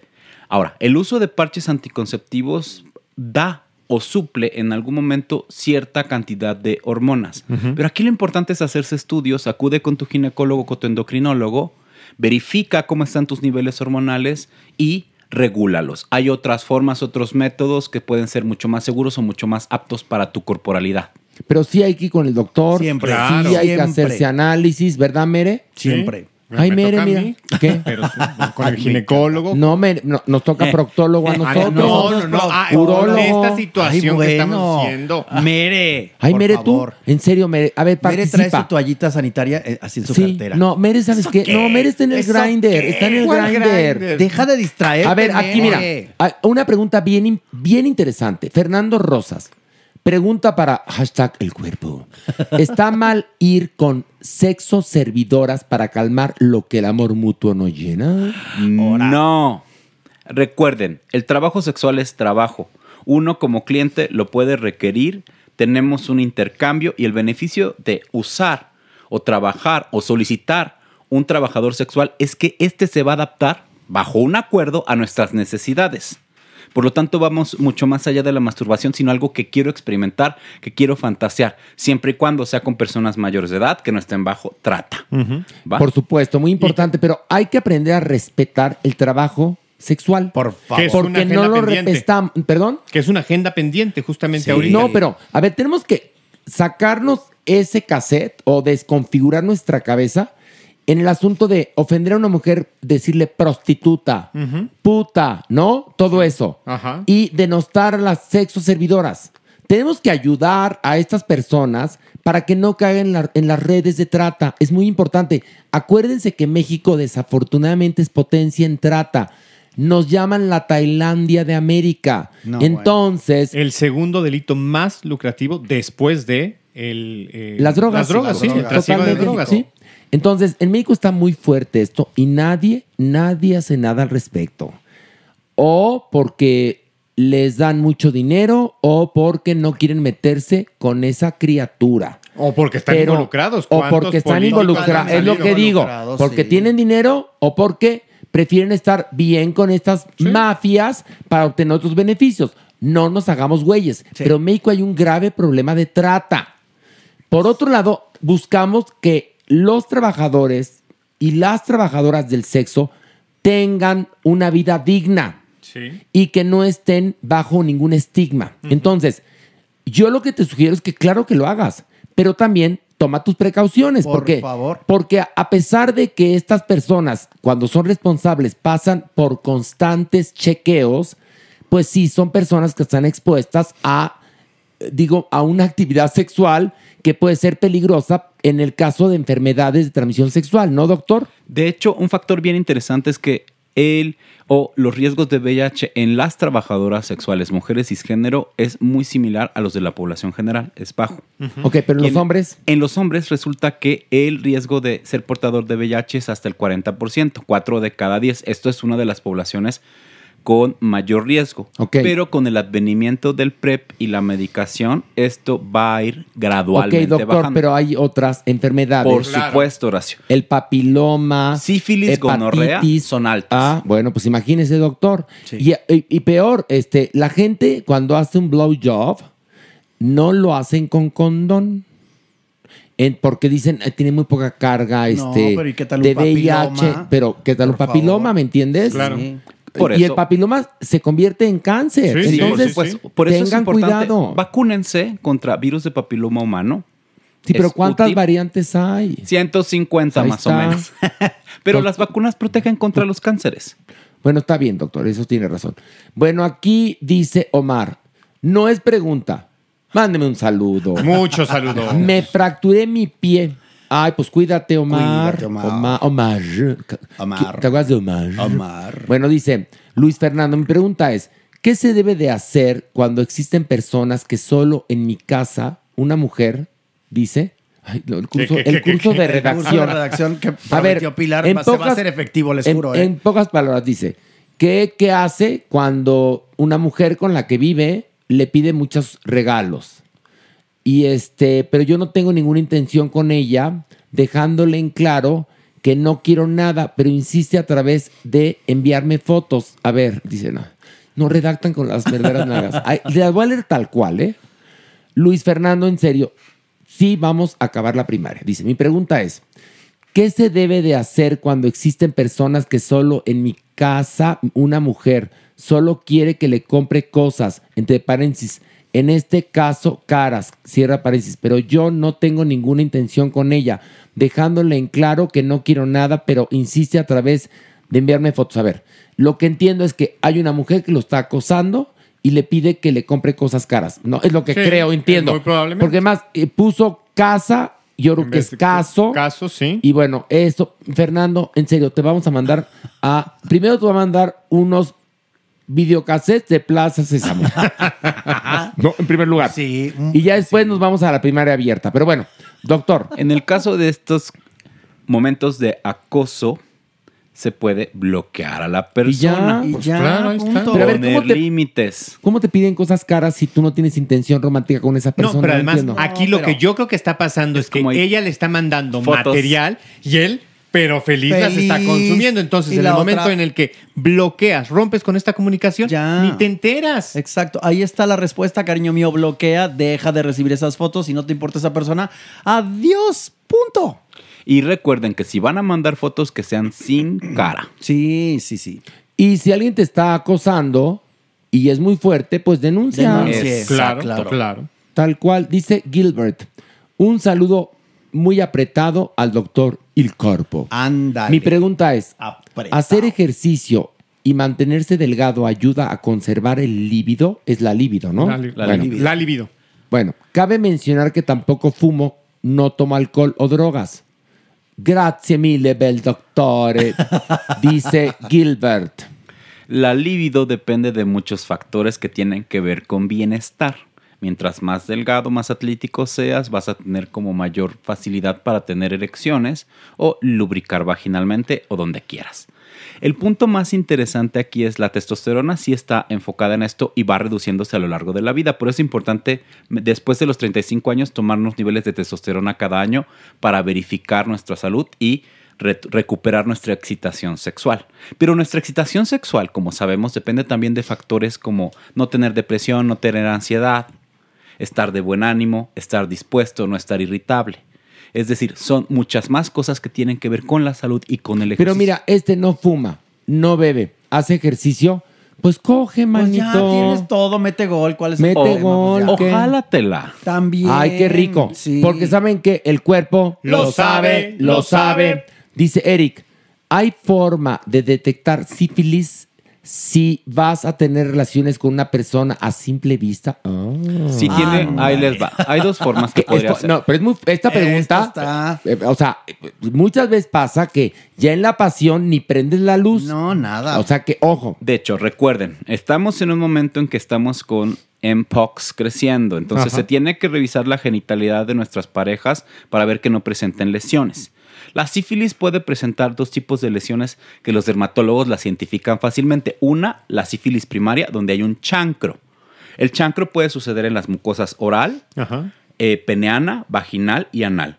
Y es una lesión como circunscrita que tiene como ciertas características. Es dura, a veces dolorosa, otras veces no es dolorosa, que es muy visible. La sífilis secundaria tiene lesiones en piel que se llaman, creo que recuerdo, eran clavos sifilíticos. Esto lo vi en mis clases de ITS en 1852, en año del presidente Iturbide. Esta es más difícil de diagnosticar o es más difícil de ver y también se puede transmitir con cierto contacto. Un punto importante es la sífilis sí tiene cura. Un buen tratamiento con antibióticos va a eliminar esta bacteria. Pero bueno, un médico podrá distinguirlo, alguien... La población de- general no, necesariamente. Pero sí quizás, pues es evidente si tienes una lesión que algo no está bien, ¿no? Entonces, si ves algo cortado, una llaga o algo por el Usa estilo, ahí condón o para. Ok. Pero ¿qué pasa? Esta persona ya presenta la enfermedad, pero no hay signos. La sífilis tiene varios estadios, Horacio. La- el estadio primero, que es como las lesiones primarias, generalmente un chancro sifilítico, las lesiones secundarias que se pueden presentar en piel y las lesiones terciarias, que es la afección del sistema nervioso. Nervioso, ¿no? Ujú. Esta es mucho más difícil de diagnosticar, tiene muchos, muchas complicaciones, pero también se puede tratar hoy en 2022. A ver, ¿qué consejo, doctor, para alguien que va a tener un romance de una noche y que no va a poder hacer preguntas y que no va a poder ir al laboratorio? Eh, ¿Cómo podemos darle herramientas para que no sufra alguna consecuencia negativa del acostón? Condón y lubricante. Por favor. ¿Y that's it? Y PrEP. Y PrEP. No, pues sí. Bueno, aquí dice.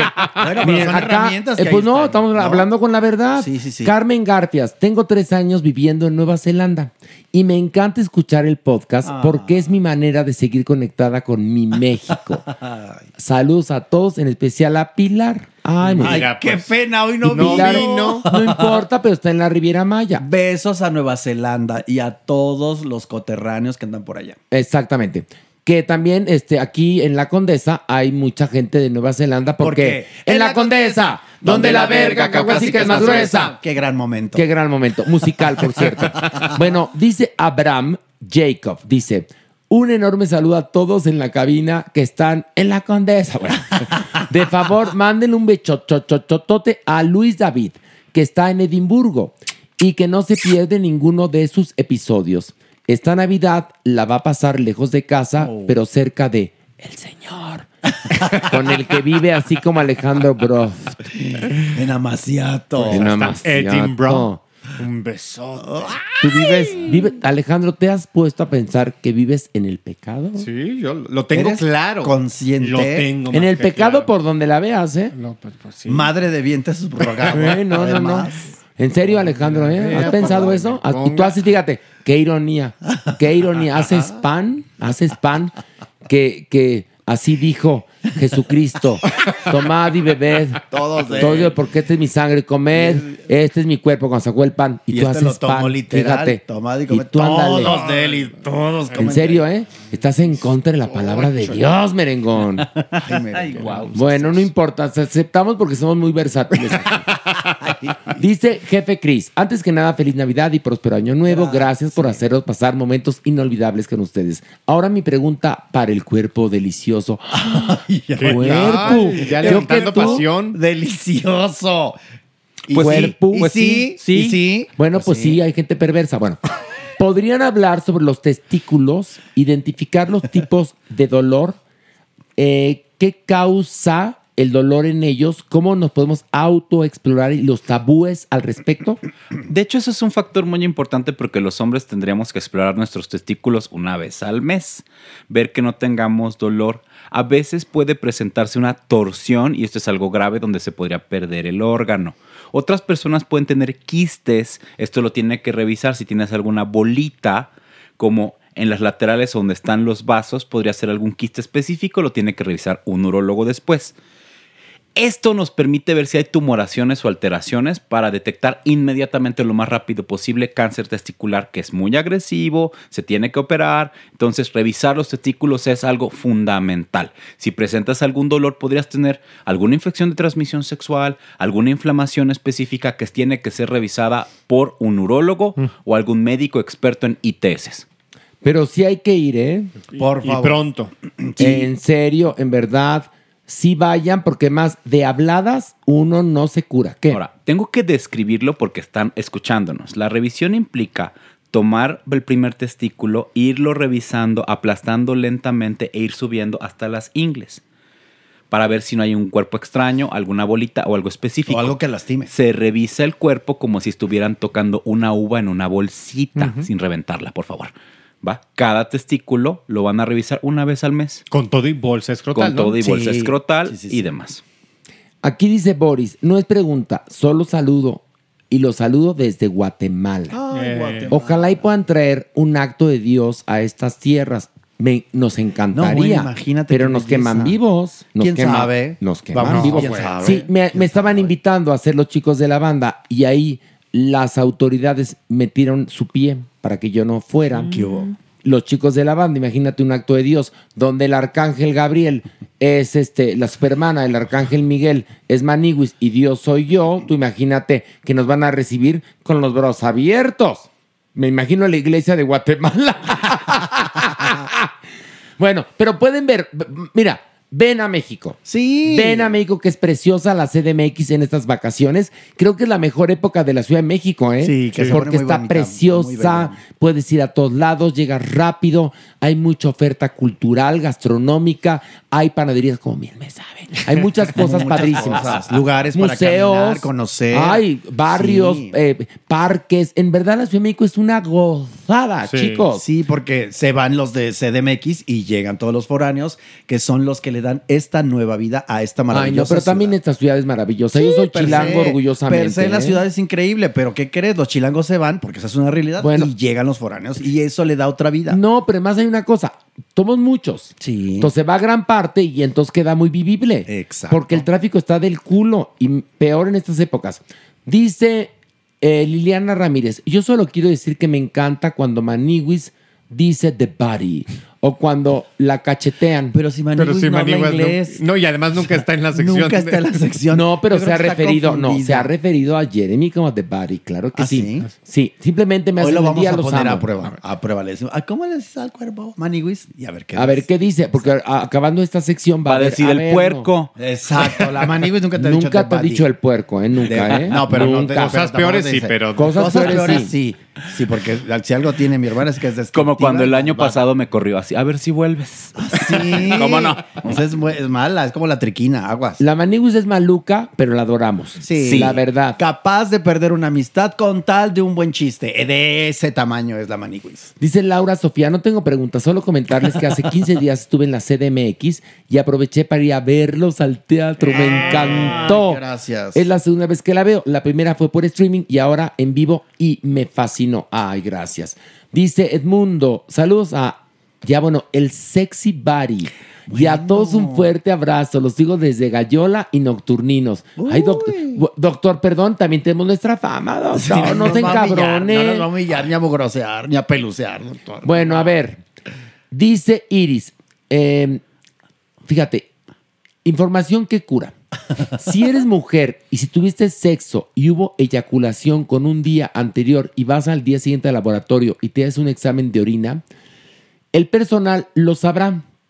Evita que pidan nueva toma. A veces también no saben si es tuya la infección o la de él. Se me olvidaba, la contaminación vaginal es común en la orina. Eh, digamos que esto es como muy peculiar porque si alguien eyacula dentro de ti, haces un examen de orina, podrán encontrar espermatozoides Sí, en la pues orina. lo que está diciendo, ¿no? Va, lo cual pues es habitual cuando tienes relaciones sexuales. No, pero ¿qué tal si tiene una eh, eh, enfermedad? Una ITS. O sea que... Pero una ITS no va a verse al otro día. Las ITS requieren tiempo, tienen un periodo de incubación. Pero, pero hay una cosa, si la persona que eyaculó dentro de la vagina ya tenía una enfermedad madura, ahí sí se puede ver, ¿no? No, porque Ay, se tienen que hacer pruebas específicas de anticuerpos, pruebas específicas que tienen como otra cosa que no se va a ver en el examen de orina necesariamente. Van a aparecer probablemente algunas bacterias, si el semen tiene algún tipo de bacteria, pero eso puede ser muy raro, y lo que se van a ver son los espermatozoides flotando en la orina. Dice aquí una mujer que pidió el anonimato y le respetamos. Dice, a mi hombre le cuesta cada vez más trabajo mantener la erección. Pasa de los 60 años y no quiere tomar la pastilla azul. Yo lo satisfago a él, pero a mí me queda de ver. ¿Qué podemos hacer? No pienso dejarlo. Help. Recuerden, hay actividades penetrativas y no penetrativas en Claro. el sexo. Ahí puede darte sexo oral, puede comprar juguetes, puede tocarte. Esto depende de los acuerdos que ustedes tengan. Tienen que Ahora, hablar. Sí. Tu pareja, si lo llevamos con un buen sexólogo, si lo llevamos con un buen urólogo, podría convencerse de tomar algún medicamento como la pastilla azul, la dorada, la negra o toda la variedad de productos que existen y que mejoran la calidad de vida sexual. Pero cada cuándo se puede tomar esa pastilla milagrosa. Fíjate, Horacio, que depende la dosis y depende de tu estado de salud. Hay algunas personas que la pueden tomar todos los días, pero en una dosis menor. Hay varias dosis. O sea, hay, hay distintos gramajes. Exacto, y hay una Ah, dosis que es no diaria, sabía. si lo necesitas. Ay, qué bueno. Pues mira, eh, información que cura. cura. Dice el primo de México. Hola, doctor Cuerpower. ¿Por qué me da mucha comezón en la cabeza del pene, o sea, en el glande? Ah, bueno, depende primero. Si tienes prepucio y demás, podrías por acumulación de bacterias o acumulación de esmegma, lo cual puede ser y generar eh, comezón. Otro de los puntos más interesantes es existe como una irritación cuando una persona da sexo oral a la otra. En la uretra puede haber una reacción inflamatoria por la saliva. Entonces las personas pueden tener como mucha comezón y las, una secreción blanquecina no necesariamente es gonorrea. Otra es que tengas una ETS como gonorrea o alguna uretritis. Para esto vas al médico, te tratas y listo. Oiga, Urólogo, otra vez. Urólogo, otra vez. Una vez me dio por estrés dermatitis. También te da por estrés, claro. ¿Te puede dar dermatitis en el pitu? Claro. Sí. pero tendrías que tener la exposición como a alguna sustancia alergena ahora sí. No, no, no. A mí me dio dermatitis por estrés. Sí, puede pasar. Y me, me dio en los brazos. Pero puede No ser sé, atópica por contacto. Exacto, y- pero Ya, en, en ah. el pene es algo que tendría que ver como la exposición Ya. entre un factor alergeno. Es muy, o sea, algunas pacientes, sobre todo que tienen síntomas psiquiátricos, pueden tener síntomas genitales. Comezón, la sensación de que hay un olor desagradable aunque no exista, o un dolor perineal o genital. Esto se trata Pues, de lo mío. Estos, eh, estas personas, hombres y mujeres que tienen justamente esta eh, alergia, vamos a decirle así, al látex, presentan esto con, con los calzones generalmente que tienen spandex. Entonces la irritabilidad viene en testículos, en pene. En todo el Como una dermatitis específica, claro. Hay algo bien interesante, ya que estamos en esto y demás. La alergia al látex solo se presenta entre un 2 al 4% de la población general. ¿Tú? ¿Va? Merengón, ¿tú eres alérgico al látex? Sí. Ay, Merengón, fuerte fuertes qué declaraciones. ¿Qué haces? ¿No se acuerdan de, los, de cuando estaba con el ojo cerrado? Ah, Fue ahí cuando le claro, dieron. Soy alérgico al látex, Látex. al, al, al guam, a la betaína de coco y a la familia uno de los perfumes. Oye, pero una pregunta, Eh, una pregunta, Merengón. ¿Qué fue lo que te pasó en el ojo? Traías como una perrilla, Súper, ¿no? Exacto, se empezó a irritar, a irritar, a irritar, a descamar, a cerrar. y Por era- exposición. Por exposición. Y era ahí lo que fue, fue el shampoo, porque toca, prácticamente todos los shampoos tienen. Mira. Las cosas de las coco. Exactamente. Y por ejemplo, también es muy común que cuando tomo la bicicleta, el manubrio, como tiene látex y lo aprieto. Oye, la pero mano- espérame. Ahora, ¿qué pasa con un condón? Hay Ah, condones ahí te va. Hay sin condones sin látex, Ajá. Horacio. Hay condones ahora. nuevos. Sí, pero que son- Mere, Mere se enteró de- relativamente hace poco de eso. ¿Qué pasaba contigo antes, En? Pues no usaba condón. No, Ya.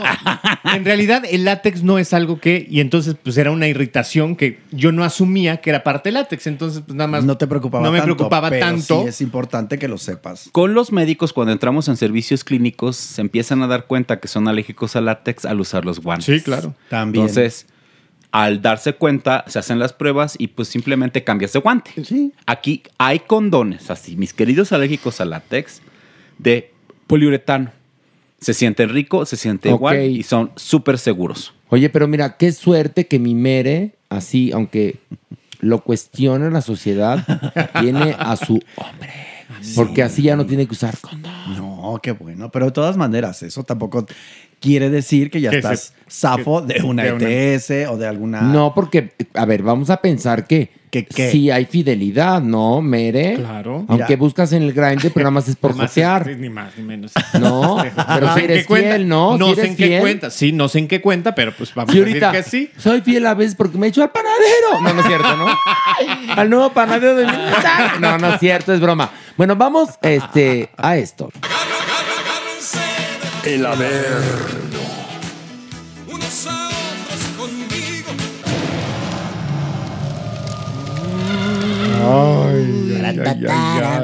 Hay una cosa, les quiero avisar a nuestro querido eh, público, a nuestros amigos, Al respetable. que la semana próxima sí va a haber programa. Eso. Vamos a hablar de Avatar, entre otras cosas. ¿eh? Agárrense. Agárrense, que más dura, es brevísima, dura tres horas. El camino del suspiro. agua, ¿cómo es? un suspiro. Es un suspiro. Un suspiro. Pero así. bajo el agua. Eh, pe- no, no, esperemos que no. Bardo, Bardo, sí No, son. Ay, no, sí es 10 minutos bajo el Bajo agua. el agua. Dura tres horas la película. Qué horror. Que y por con cierto, bolsa de plástico en la cabeza. el otro día con un compañero que quiero mucho, tuve una confrontación porque él dijo que Bardo es una poesía. Le dije, es Ay, una pobrecito. mierda. Porque estábamos hablando con una amiga que estaba en la disyuntiva de ver Bardo o no, No, ver Bardo. Le dije, no la veas. Ay, no. Es horrenda, es un ego trip, es aburridísima, es inconexa, es absurda, es pésima. Y mi amigo dijo, es una poesía. Le dije, mira, mana, allá tú. Ya. si Gástate quieres, tu vea, dinero. vela. Sí, gástate. Señora, tus ojos. sí. ¿Usted qué hace arriba Está, es que hay una cosa, estoy. está arriba Ay, no porque puede no, vino Pilar y entonces necesitábamos Sí. ser cuatro para bajar. Y dijo la doña, pues como yo puedo subir y bajar, Por favor. me uno al grupo. ¿Qué te molesta, Joto? Pues no bajes. No bajes. Joto. Y vamos a anunciar que eh, como no está Pilar, no vamos a bajar, fíjese. ¿En No. serio? Nos Sí. íbamos a bajar. Sí, Pero de- tenemos ¿y que de bajar. ¿Qué vas? ¿Tú de qué vas? ¿A quién quieres Que no baje. Pero qué tal discriminándola. Quédate. La maniguis. Quédate, Joto Horrendo. Oiga, oye, Nini, Dime, vela, como Lucía Méndez que dice que la discriminan estas, Ay, estas por compañeras. A usted sí la está discriminando Ay, la manigua. Pero no me doy por aludida. qué No, bueno, qué por bueno. favor. Al por contrario, voy, voy a pedirle, voy a pedirle el teléfono de su bufete a Lucía, Para demandar a la doña a la Nini. doña Ah, ¿en serio? para amenazarla. Oye, No vas a marcar y te van a contar. Plaza Meave. ¿Qué onda? ¿Quiere una pila para celular? Al bufete de esta señora. Ay, bueno. Bueno, Eh, vamos a bajar, Vamos, pues. doña Nini, pues ya que estamos con usted. Llévenos. aga- Agarre, agarre, a, Me- Emocionada. agarre a Mere. ¿De dónde? Agarre a Mere. De, pues de donde De quiera. donde pueda. De la manita. De la Aquí manita. está. De la lonja. La Agárreme a tiene, mí. la tiene como calientita. ¿Y yo? Ay, estás un poquito frío, Horacio. Es que soy de manos frías, ¿eh? Sí, ¿verdad? Es verdad, sí. Es A más, ver. soy manos frías, pero corazón ardiente. Exacto. Y tú, Joto, no me importa. Ah, vamos a bajar. Qué Una, dos, tres. tres. ¡Ay, ay, ay, ay, ay, ay, ay! ¡Ay, Dios mío! Oye, pero ca- Ay, caímos re bien los tres y la Ay, Maniguis sí. Pozola cayó. Pozola, ¿qué? Sangrones, ustedes se Rebotaste. agarran de la mano y a mí nadie me agarra. Pues no. Ay, en Monterrey te agarran favor. mucho. Ay, ya te han agarrado peor. Sí, ya. Ahora resulta. A ver, ándale. ¿Qué? Maniguis, Maniguis, el que agarró, pero la peda fue mi Julián Álvarez. Salud. Terrible.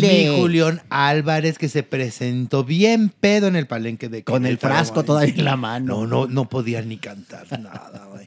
Ay, sé que yo estoy afuera. y entonces el público, co- al principio, ay, bueno, está...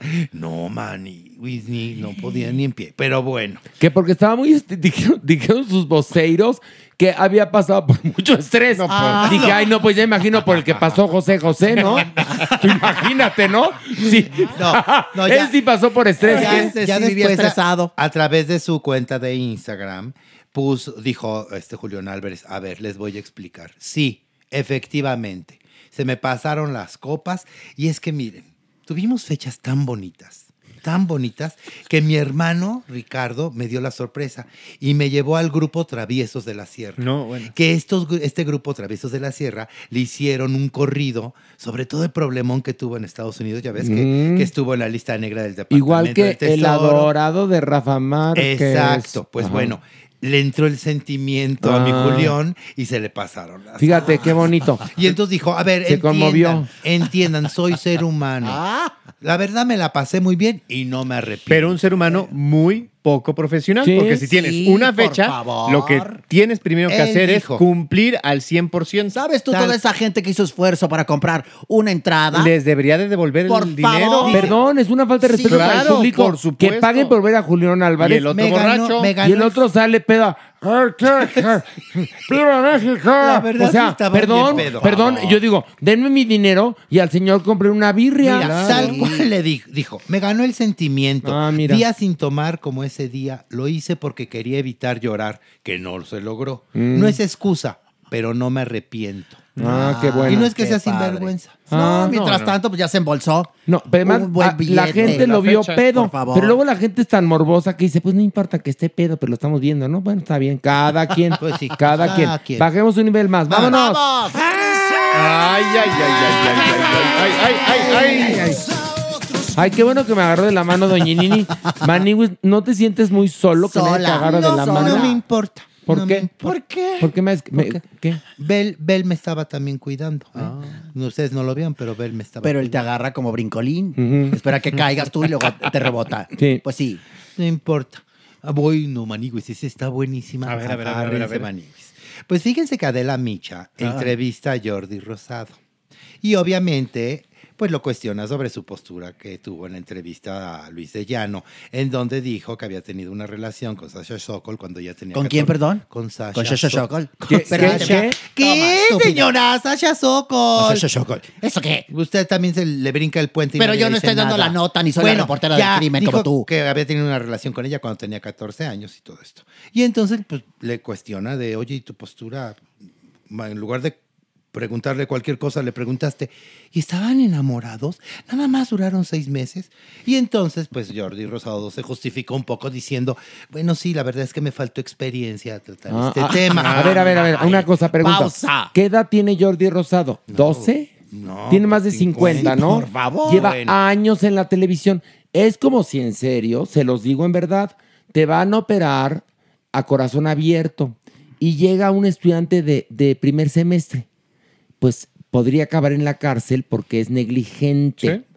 El asunto es que si estás con un profesional, esperas que se comporte como un profesional. Pero en este caso, no solamente es de profesional, como ser humano, si a ti alguien en una conversación en la fila de las tortillas te cuenta esto, lo primero que dices, y... No, pero, Cuestionas. pero esta salida de, No, pero... Esta, esta salida es, es muy típica de mucha gente. el, es que no tenía experiencia. No, pues Eh, no. Está bien decir, no sé. No, no, a ver, no. No, no, no, no. Ah, si te dedicas a esto, tienes que saber. Asuman. Y segundo, si vas por la vida de periodista, Claro. o de charlista, o de entrevistador, tienes la obligación de, responder, como tal. Porque si López Dóriga hubiera entrevistado, perdón que te lo digo, a Luis de Llano, Lo le dice, anduviste con Sasha Sokol, y él, de entrada, empieza Luis de Llano, eh, eh, ¿no? Bueno, tres minutos, dos segundos, bueno, seis meses, ¿no? Lo siguiente que le pregunta a López Dóriga no es, ¿te enamoraste? Le dice, a ver, Luis, ¿estás consciente Es un que desde entonces esto era estupro? Claro. ¿Estás consciente que hiciste mal? O sea, y entonces te vas como periodista y ¿qué crees? Esa entrevista que estuviera arriba en la red no le hubiera molestado a Sasha, porque No. todo viene por ahí, ¿no? Cuenta. Claro, claro, porque Sasha inmediatamente, a través de su cuenta de Twitter, dijo, a ver Jordi, no te faltó experiencia, te faltó empatía. Por supuesto que tú no tienes la culpa de lo que tus invitados te cuenten, pero tienes la responsabilidad de tu respuesta ante lo que Que escuchas. tiene sí. toda la razón. Es que hay, hay una cosa que ahí Sasha Sokol tiene razón. Miren, esta entrevista ha sido un éxito por morbosa. Y entonces lo que ocurre es que Jordi se ha negado a bajarla. Porque monetiza. Claro. Justamente en la mañana, en la sección de espectáculos, en Venga la Alegría, tocamos el tema y Flor Rubio decía, hubiera editado esa parte. Y yo creo que no. No, no, no.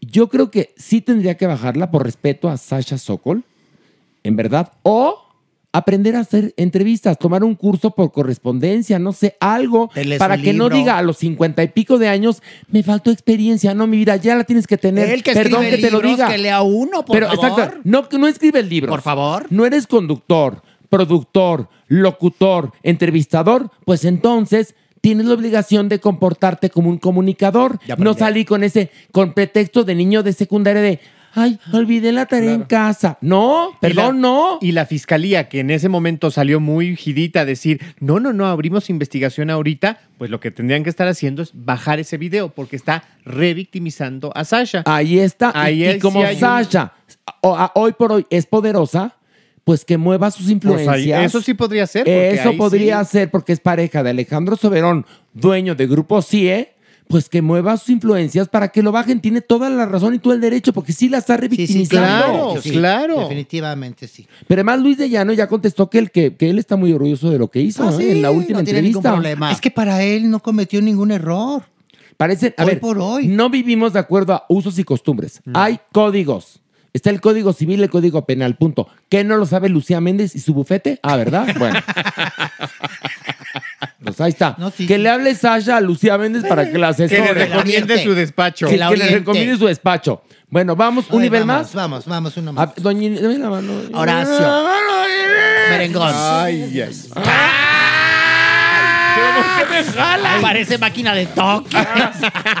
Miren, Ay, ahorita tú sola, como ustedes siempre. haga- Ay, haga- pobre inocente, Jota. Solo ¿viste? con su Ven. soledad. Ah, ¿saben que ahorita ustedes tres ahorita Ustedes- agarrados, cállese, agarrados de la mano son igualitos a Marjorie de Sousa.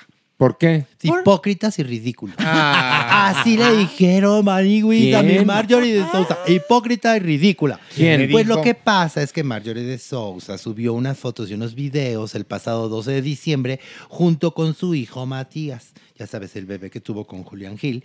Y el niño vestido de Juan Diego y ella en la basílica cantando a la Virgen.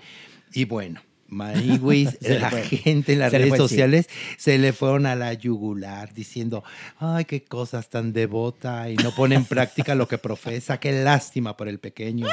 Eres una santa vestida por fuera, pero una diabla por dentro. Tus pensamientos son maquiavélicos por hacer lo que haces a tu hijo de quitarle el derecho de ver a su padre, pero el tiempo te va a pasar factura y te arrepentirás de lo que hiciste. De la justicia de Dios nadie se escapa, mijita. No, bueno, Mari. No, no, Y es desde que... el cielo, una hermosa mañana. No, no Qué se belleza. a la yugular. Ay, qué y está clarísimo que la gente no quiere a Marjorie. No, pero la que más la odia es la hermana de Julián Gil. Por supuesto. Esa es la que la, Por supuesto. la lideresa de los haters de Marjorie de Sousa. Pues sí. Que la verdad es que ahí está cometiendo un error Totalmente. muy grave, independientemente de que bueno, malo o regular sea Julián Gil, que me da igual.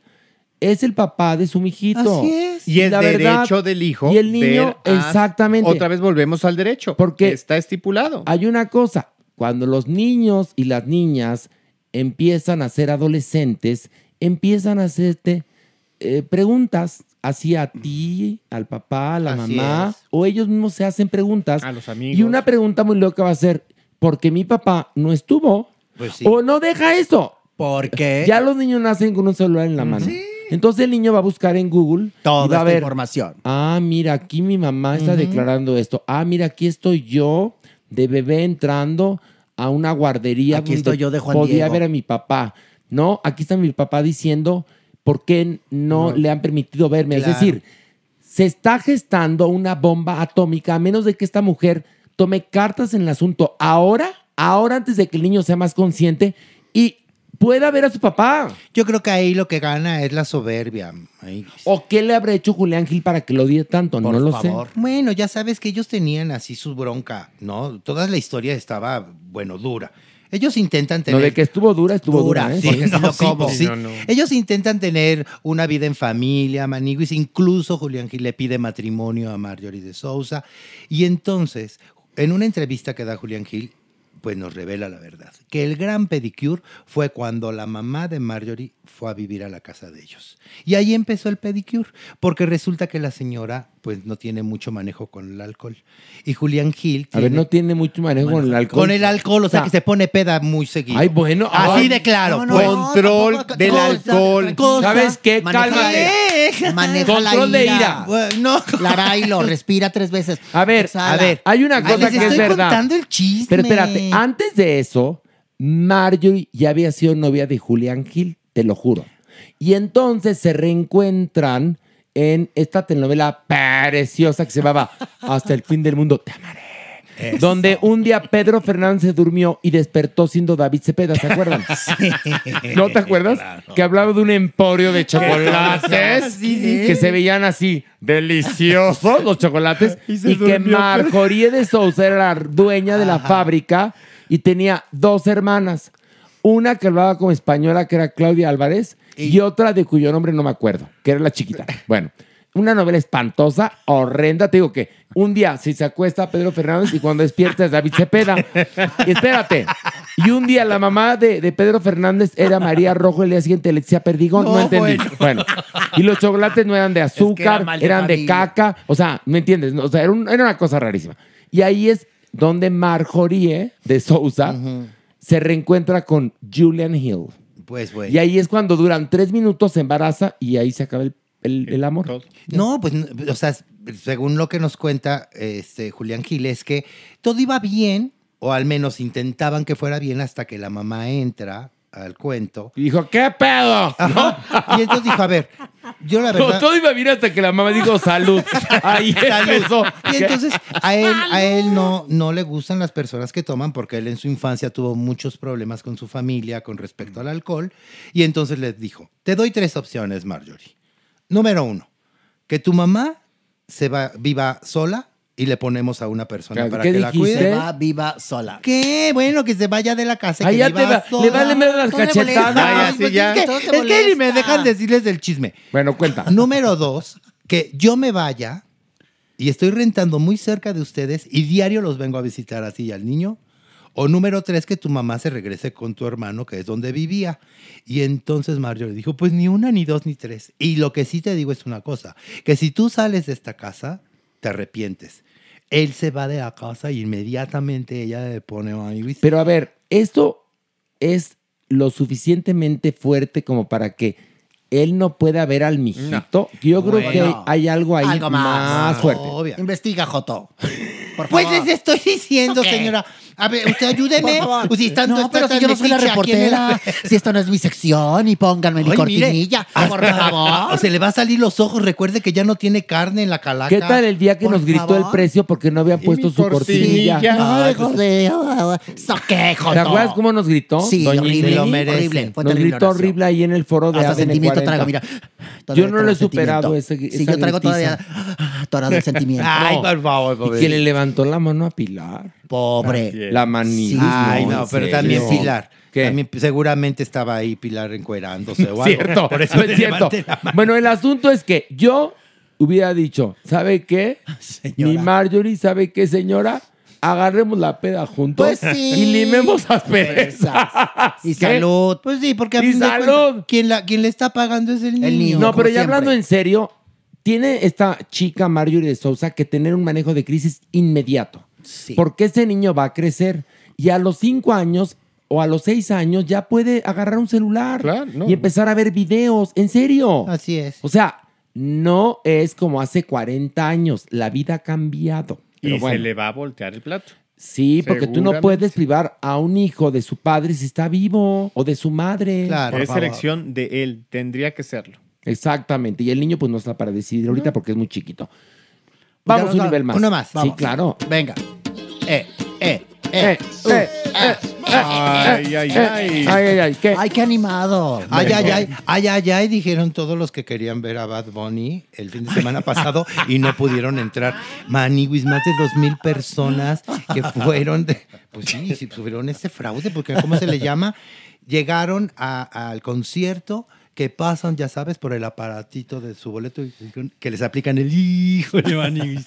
Tu boleto ya entró desde hace dos horas. Hijo de Maniwis, tu código no, no se registra, fíjate, no, no, no lo registra el sistema. Y cha, cha, se les rompían en. en Y lo, y lo peor es eso, que mucha gente decía, en ese momento te rompían el boleto. O sea, y no había forma de ¿Y poder... qué fue lo que pasó? Pues nada, que obviamente la gente empezó a reclamar. Ahora ya dijeron que Ticketmaster, que espérense tantitito, ya vamos a empezar con los ¿Pero no fue reembolsos". culpa de Ticketmaster? ¿O sí? Bueno, está asumiendo ya eh, la responsabilidad. Entonces, ¿pero por qué clon- clonaron boletos? ¿Qué fue lo que pasó? O sea, según lo que dice la Profeco, es que está prácticamente demostrado que al interior de Ticketmaster hay alguien que está de alguna u otra manera clonando boletos. Entonces, muy probablemente sea dentro de la organización alguien que filtre y se los dé Pero a estas ver, páginas. Y esta persona es muy pendeja porque clona boletos de una empresa como Ticketmaster y no se puso a pensar que iba Que a haber un esto, escándalo. O sea, iba- aparte de delincuentes pendejo o qué? Según esto, es un problema que ha venido increciendo. O sea, que empezó siendo algunos casos en, en unos conciertos, en algunas presentaciones, y lo que pasa aquí es que se salió de las manos. Ahora, muy probablemente, lo que también dicen quienes están estudiando el caso es que sí alguien al interior empezó a permitir, pero las propias organizaciones que controlan ya la venta copiaron los modelos y entonces copiaron mm, exponencialmente la, la copia. Entonces, ¿qué pasa? Por ejemplo, es que... Copiaron exponencialmente la copia. Ah, pues sí, el modelo. Órale, el modelo. ¿Qué pasa? Por ejemplo, hace algunos, Aquí algunos somos meses culeros, ¿qué? Se hizo este, eh, patente que una, que una influencer estaba vendiendo boletos de un concierto. Y supuestamente tú como persona no puedes comprar en Ticketmaster más de 8. Y ella tenía 120. ¿qué hubo? Forzosamente alguien se los tuvo que haber dado en bloque. Entonces, ¿qué pasa? Muy probablemente a alguien le dieron un bloque y esa misma organización los copió y los triplicó. Los vendían por Pero, internet. pero y son llegan- pendejos. O sea, la, la reventa que también es un Como negocio sea, es ilícito. rarísimo. Pero bueno, por lo menos están revendiendo un boleto que sí va a permitir que entres. Pero en este caso, que el delincuente que hizo esto o el grupo delincuencial que Dentro de la trabaja dentro de la empresa. huyeron a Groenlandia. Es que no, es Digo que son porque, no, porque están muy pendejos, te, No, te agarran claro. así. No, porque son fantasmas. De repente tú lo ves en una, en una cuenta de Instagram, te quedas de ver en el metro, le entregas y desaparece. ¿Cómo le reclamas? No, no, pero, ah, ah, pero compras con tarjeta de crédito que, Hay que un compraron el boleto. No, no, no. Lo que pasa es que Ticketmaster vende el, el- el boleto oficial, el que en realidad es el 0001. Alguien por debajo copió el 001. Lo clonó. Y lo clona. Y entonces el 001 clonado entra primero y el que. Ya, el que pero pagó- pregunto, ¿no hubo nadie que comprara eh, en Ticketmaster con tarjeta de crédito que adquiriera boletos clonados? No, no, no, no, no, no. O sea, Ticketmaster No, pues si está viendo reembolso, tuvo que haber pasado. Lo que pasa es que justamente, de alguna u otra manera, las copias o los verdaderamente clonados fueron los que entraron. Entonces, la gente que sí tiene comprobante, el cargo a su tarjeta, el boleto físico, se quedó afuera y dice, a ver, aquí está todo. Oye, a esos lo- son. ¿Cómo los que distinguieron los boletos clonados? Decían, entra en chinga. Estaba atrás, escrito con lápiz. entra en chinga. Pues no, a ver, se ríen mucho, pero ¿Qué? sí, No. estas páginas les Ay, recomendaron a sus clientes. Te sugerimos llegar con cuatro horas de anticipación Cuatro para, horas. agre- a- para asegurar un buen lugar. No, lo que le estaban Qué diciendo es asegúrate para que Para tú que tú entres. y no entre el no real. entre el real. Bueno, pues los fans estaban enojadísimos y también con Bad Bunny, porque él no ha dicho ¿Pero qué culpa absolut- tiene Bad Ah, Bunny? porque él, no ha dicho absolutamente pero no a enterarse, nada. Bad Bunny, por claro favor. que ya se Oye, enteró. era- Y también le pidieron un concierto gratis en el Hazme Zócalo. ¿Qué favor. pasó con eso? Ah, pues, sí. ¿Qué pasó con eso? Ay, que los va a mandar por sus chescos. Pero ya, salió, ya salió la doctora Sheinbaum a decir No, ya, ya la contactaron. A ver, ha sido tema de la mañanera. El presidente le pidió a, la, a la jefa de gobierno que gestione a través del gobierno Pero de la Ciudad para, de México. por, ¿por qué? Porque Exacto, lo- ¿por qué? el ¿Qué no será el mejor? loca. Pregunto yo. ¿Más libros de texto gratuitos? Vacunas. ¿Vacunas? Vacunas. ¿No nos servirían más? Pero al presidente loca. le dio, dijo, mucho sentimiento ver a tantos chiquitos afuera del concierto. Ahora, a mí también, discúlpenme, me parece una falta de respeto Ay, no, no. querer que un artista regale su trabajo. Pues sí. El señor, sí, cobra millones, pero es su chamba. Y A ver, hay una vive. cosa. ¿Consideran? Hoy en la tarde me pasó. Unas personas me dijeron, queremos ir a verte al teatro. Ay, qué bueno. ¿Cuántos boletos nos regalas? Y me volteé y les dije, ¿ustedes a qué se dedican? Me sorprendió. Somos cantantes. Ah, ¿Ustedes regalan su trabajo? No, cobramos. Yo Ah, pues también mismo, cobro. claro. Le digo, vivo de los boletos.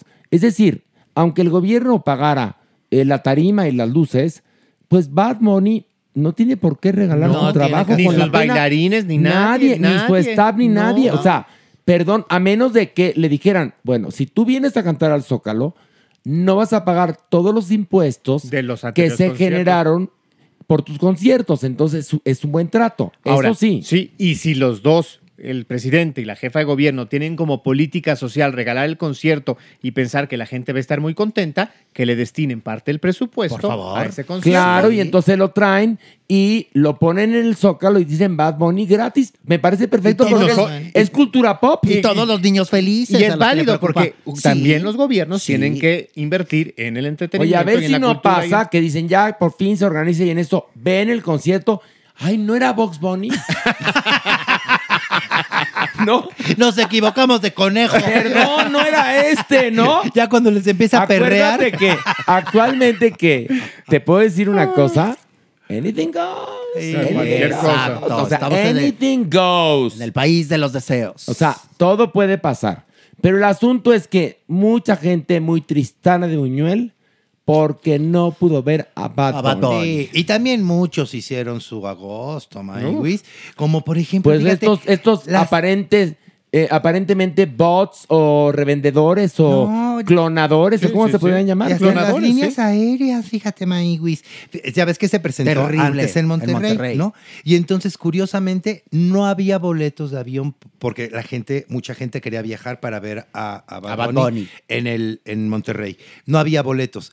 Por obra del Espíritu Santo y porque son muy piadosas las, las aerolíneas, se abrieron vuelos. Ay, qué lindos. Vuelos que te valían de, de 15 a 20 mil pesos. Ay, qué lindos, qué Maywis. ¿Y baratos. se vendieron, Horacio? Y Que se vendieron. Sí, Eso porque peor. lo saben. El otro día viajé en Aeroméxico y no nos dieron ni agua un vuelo de cuatro horas. No, bueno. Ay, Maniguis, mira. No, está donde- terrible. Y todo. los asientos, haz de cuenta, hechos una mierda. Y es la mejor línea de México. Uy. Está terrible. Pues- Ahora, el aeropuerto de la Ciudad de México está tan mal porque le han recortado el presupuesto. Y entonces, No, está terrible. si funcionaba con, digamos, no sé, voy a decir un número, mil personas, ahora son 500. Entonces, por eso todo está tarde, mal, lento, horrendo. Y bueno, y las líneas aéreas también cooperan en el horror. Porque la mejor es Aeroméxico y es de quinta. No, Perdón, es de quinta otras. Aeroméxico, ¿eh? No. A ver si no nos mandan al bufete este. No, Ay, bueno. no, las otras, las otras maniguis tienes que tener en tu tarjeta de débito o crédito mínimo 1500 para que te puedas comprar un refresco y unas papas. Sí. Porque, como bien dices, no te regalan absolutamente Espérame, y nada. tener mucho tiempo porque al ser líneas de bajo costo, tus maletas tardan en llegar entre dos y tres horas, No, si bueno. bien te va. Y el avión se queda estacionado. como- No, como fíjate, nosotros viajamos 26 kilómetros. en una línea aérea preciosa, Viva Aerobús, a Chicago. Casi íbamos parados. Agarrados del tubo. No, te lo juro, ¿eh? No, sí, sí, sí. No, no, no. Horacio. No, Ay, y llegamos no. a Chicago y entonces esperamos tres horas, tres horas Dentro casi. de la aeronave. No, no, por ya suerte. bajando. En, en donde recibes las maletas, porque entonces, al ser de bajo costo, me imagino que pagan menos y son las últimas maletas que montan en el, en el, este, En la pues, banda. en el lugar este Sí, donde llegan a la, Sí, a la sala, también sí, esto se en la paga, se- banda. se ¿qué? suba- e- ellas se pagan por, por acceder a las bandas. Claro. Primero o después o en qué posición. Entonces, inclusive, cuando están saturadas, subastan esas posiciones. Entonces ellas dicen, ay, no espero, espero, Ay, no, espero man. hasta el final. En ese Claro. último viaje que hicimos a Monterrey, el avión se estacionó tan lejos que le digo a, a- a la señorita que estaba ahí dirigiéndote, ¿no? De para acá, para acá. ¿Y a qué hora sale el vuelo que me lleva a la terminal, Pues sí. señorita? Porque, oiga. Sí, que No, por qué cierto, la Maniguis me contaron que venía a carcajada batiente en el avión. ¿Por ¿Con quién qué? platicaba? Ay, bueno, muchísima que me persona que, le informa. ¿Cuándo? Ahora Hasta parece que estoy haciendo siempre reinas. Yo que todos siempre me están siguiendo. Pero a carcajada batiente, que ya la gente Ahora, decía, ¿con ya quién? cállese, señora. Y está, ah, ja, ja, ja, ja, hágame el favor. ¿Y con hágame quién? el carbón favor. Bueno, pues si la quiere, bueno, no es más. Si la quiere, si la quiere ver reír, pero también sufrir, vaya al Teatro Shola. Viernes, 8.30. Exactamente. A ver qué acto es? de Dios. Exacto. Porque ahí le aplicamos correctivos, pero No, también no. ríe mucho la maniwis y nos hace reír. No, pero no me van a aplicar. Si no me equivoco, no me van a aplicar. te vas a equivocar. seguro sí. te vas a Seguro equivocar. sí te yo sé lo que te digo. Yo sé lo que Oye, le digo el otro día iba la maniwis re bien y ya la gente gritando en el terreno, correctivo, Ay, sí, ya de la nada. correctivo. y la payasos. ya no sean payasos. pues sí, oye, oye, ni, ni me había equivocado ya No, la pero- gente nada más porque Pero me en cachetearon. verdad, les digo algo, les amamos. Sí, Son la, la mejor verdad, comunidad, son cómplices. En verdad, gracias, gracias, gracias, gracias. Y bueno, les recuerdo que la próxima semana sí va a haber podcast. ¡Eh! Lo vamos a grabar el próximo miércoles. Yo les aviso para que manden preguntas, pero creo que con el cuerpo vamos a hablar de la horrenda depresión navideña.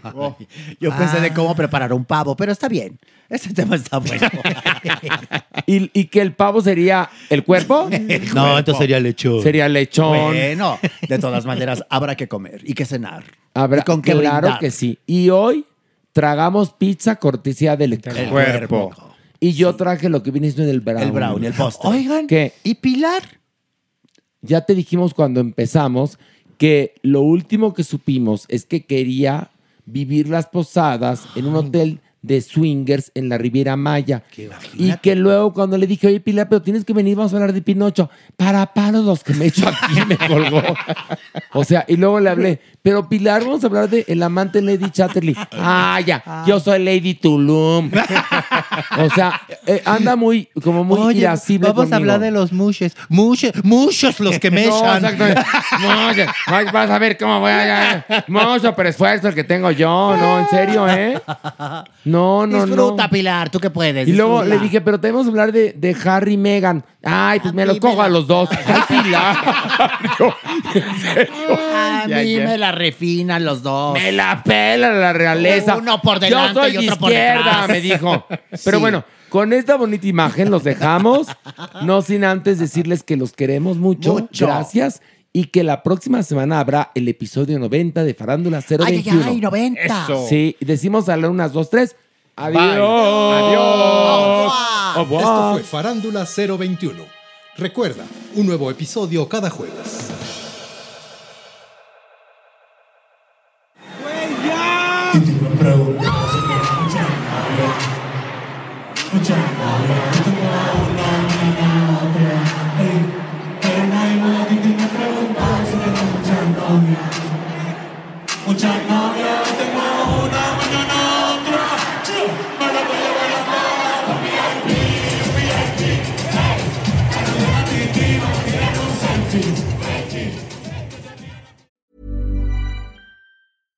Even when we're on a budget, we still deserve nice things.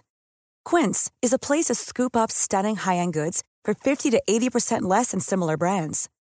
They have buttery soft cashmere sweaters starting at $50, luxurious Italian leather bags, and so much more.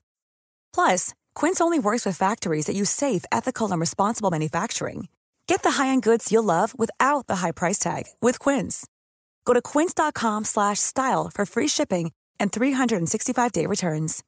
If you're looking for plump lips that last, you need to know about Juvederm lip fillers. With Juvederm Volbella XC and Juvederm Ultra XC, your lip look, whether it's subtle or bold, can last up to one full year with optimal treatment and no additional maintenance. Find a licensed specialist and see if it's right for you at juvederm.com today. That's J U V E D E R M.com. Add fullness to lips in adults over 21 with Juvederm Volbella XC or Juvederm Ultra XC. Do not use if you have severe allergies or a history of severe allergic reactions, or if you're allergic to lidocaine or the proteins used in Juvederm. Tell your doctor if you have a history of scarring or taking medicines that decrease the body's immune response or that can prolong bleeding. Common side effects include injection site redness, swelling, pain, tenderness, firmness, lumps, bumps, bruising, discoloration, or itching. As with all fillers, there's a rare risk of unintentional injection into a blood vessel, which can cause vision abnormalities, blindness, stroke, temporary scabs, or scarring. For full important safety information, visit juvederm.com. Hey, folks, I'm Mark Marin from the WTF Podcast, and this episode is brought to you by Kleenex Ultra Soft Tissues, your ally to help tackle your allergy symptoms this season. I love the change of seasons, but nobody loves pollen and all those other things floating in the air that make you sneeze during this nice weather. Kleenex Ultra Soft Tissues are hypoallergenic and allergist approved, so fight back against watery eyes and runny noses without worrying about irritating your skin. For this allergy season, grab Kleenex and face allergies head on.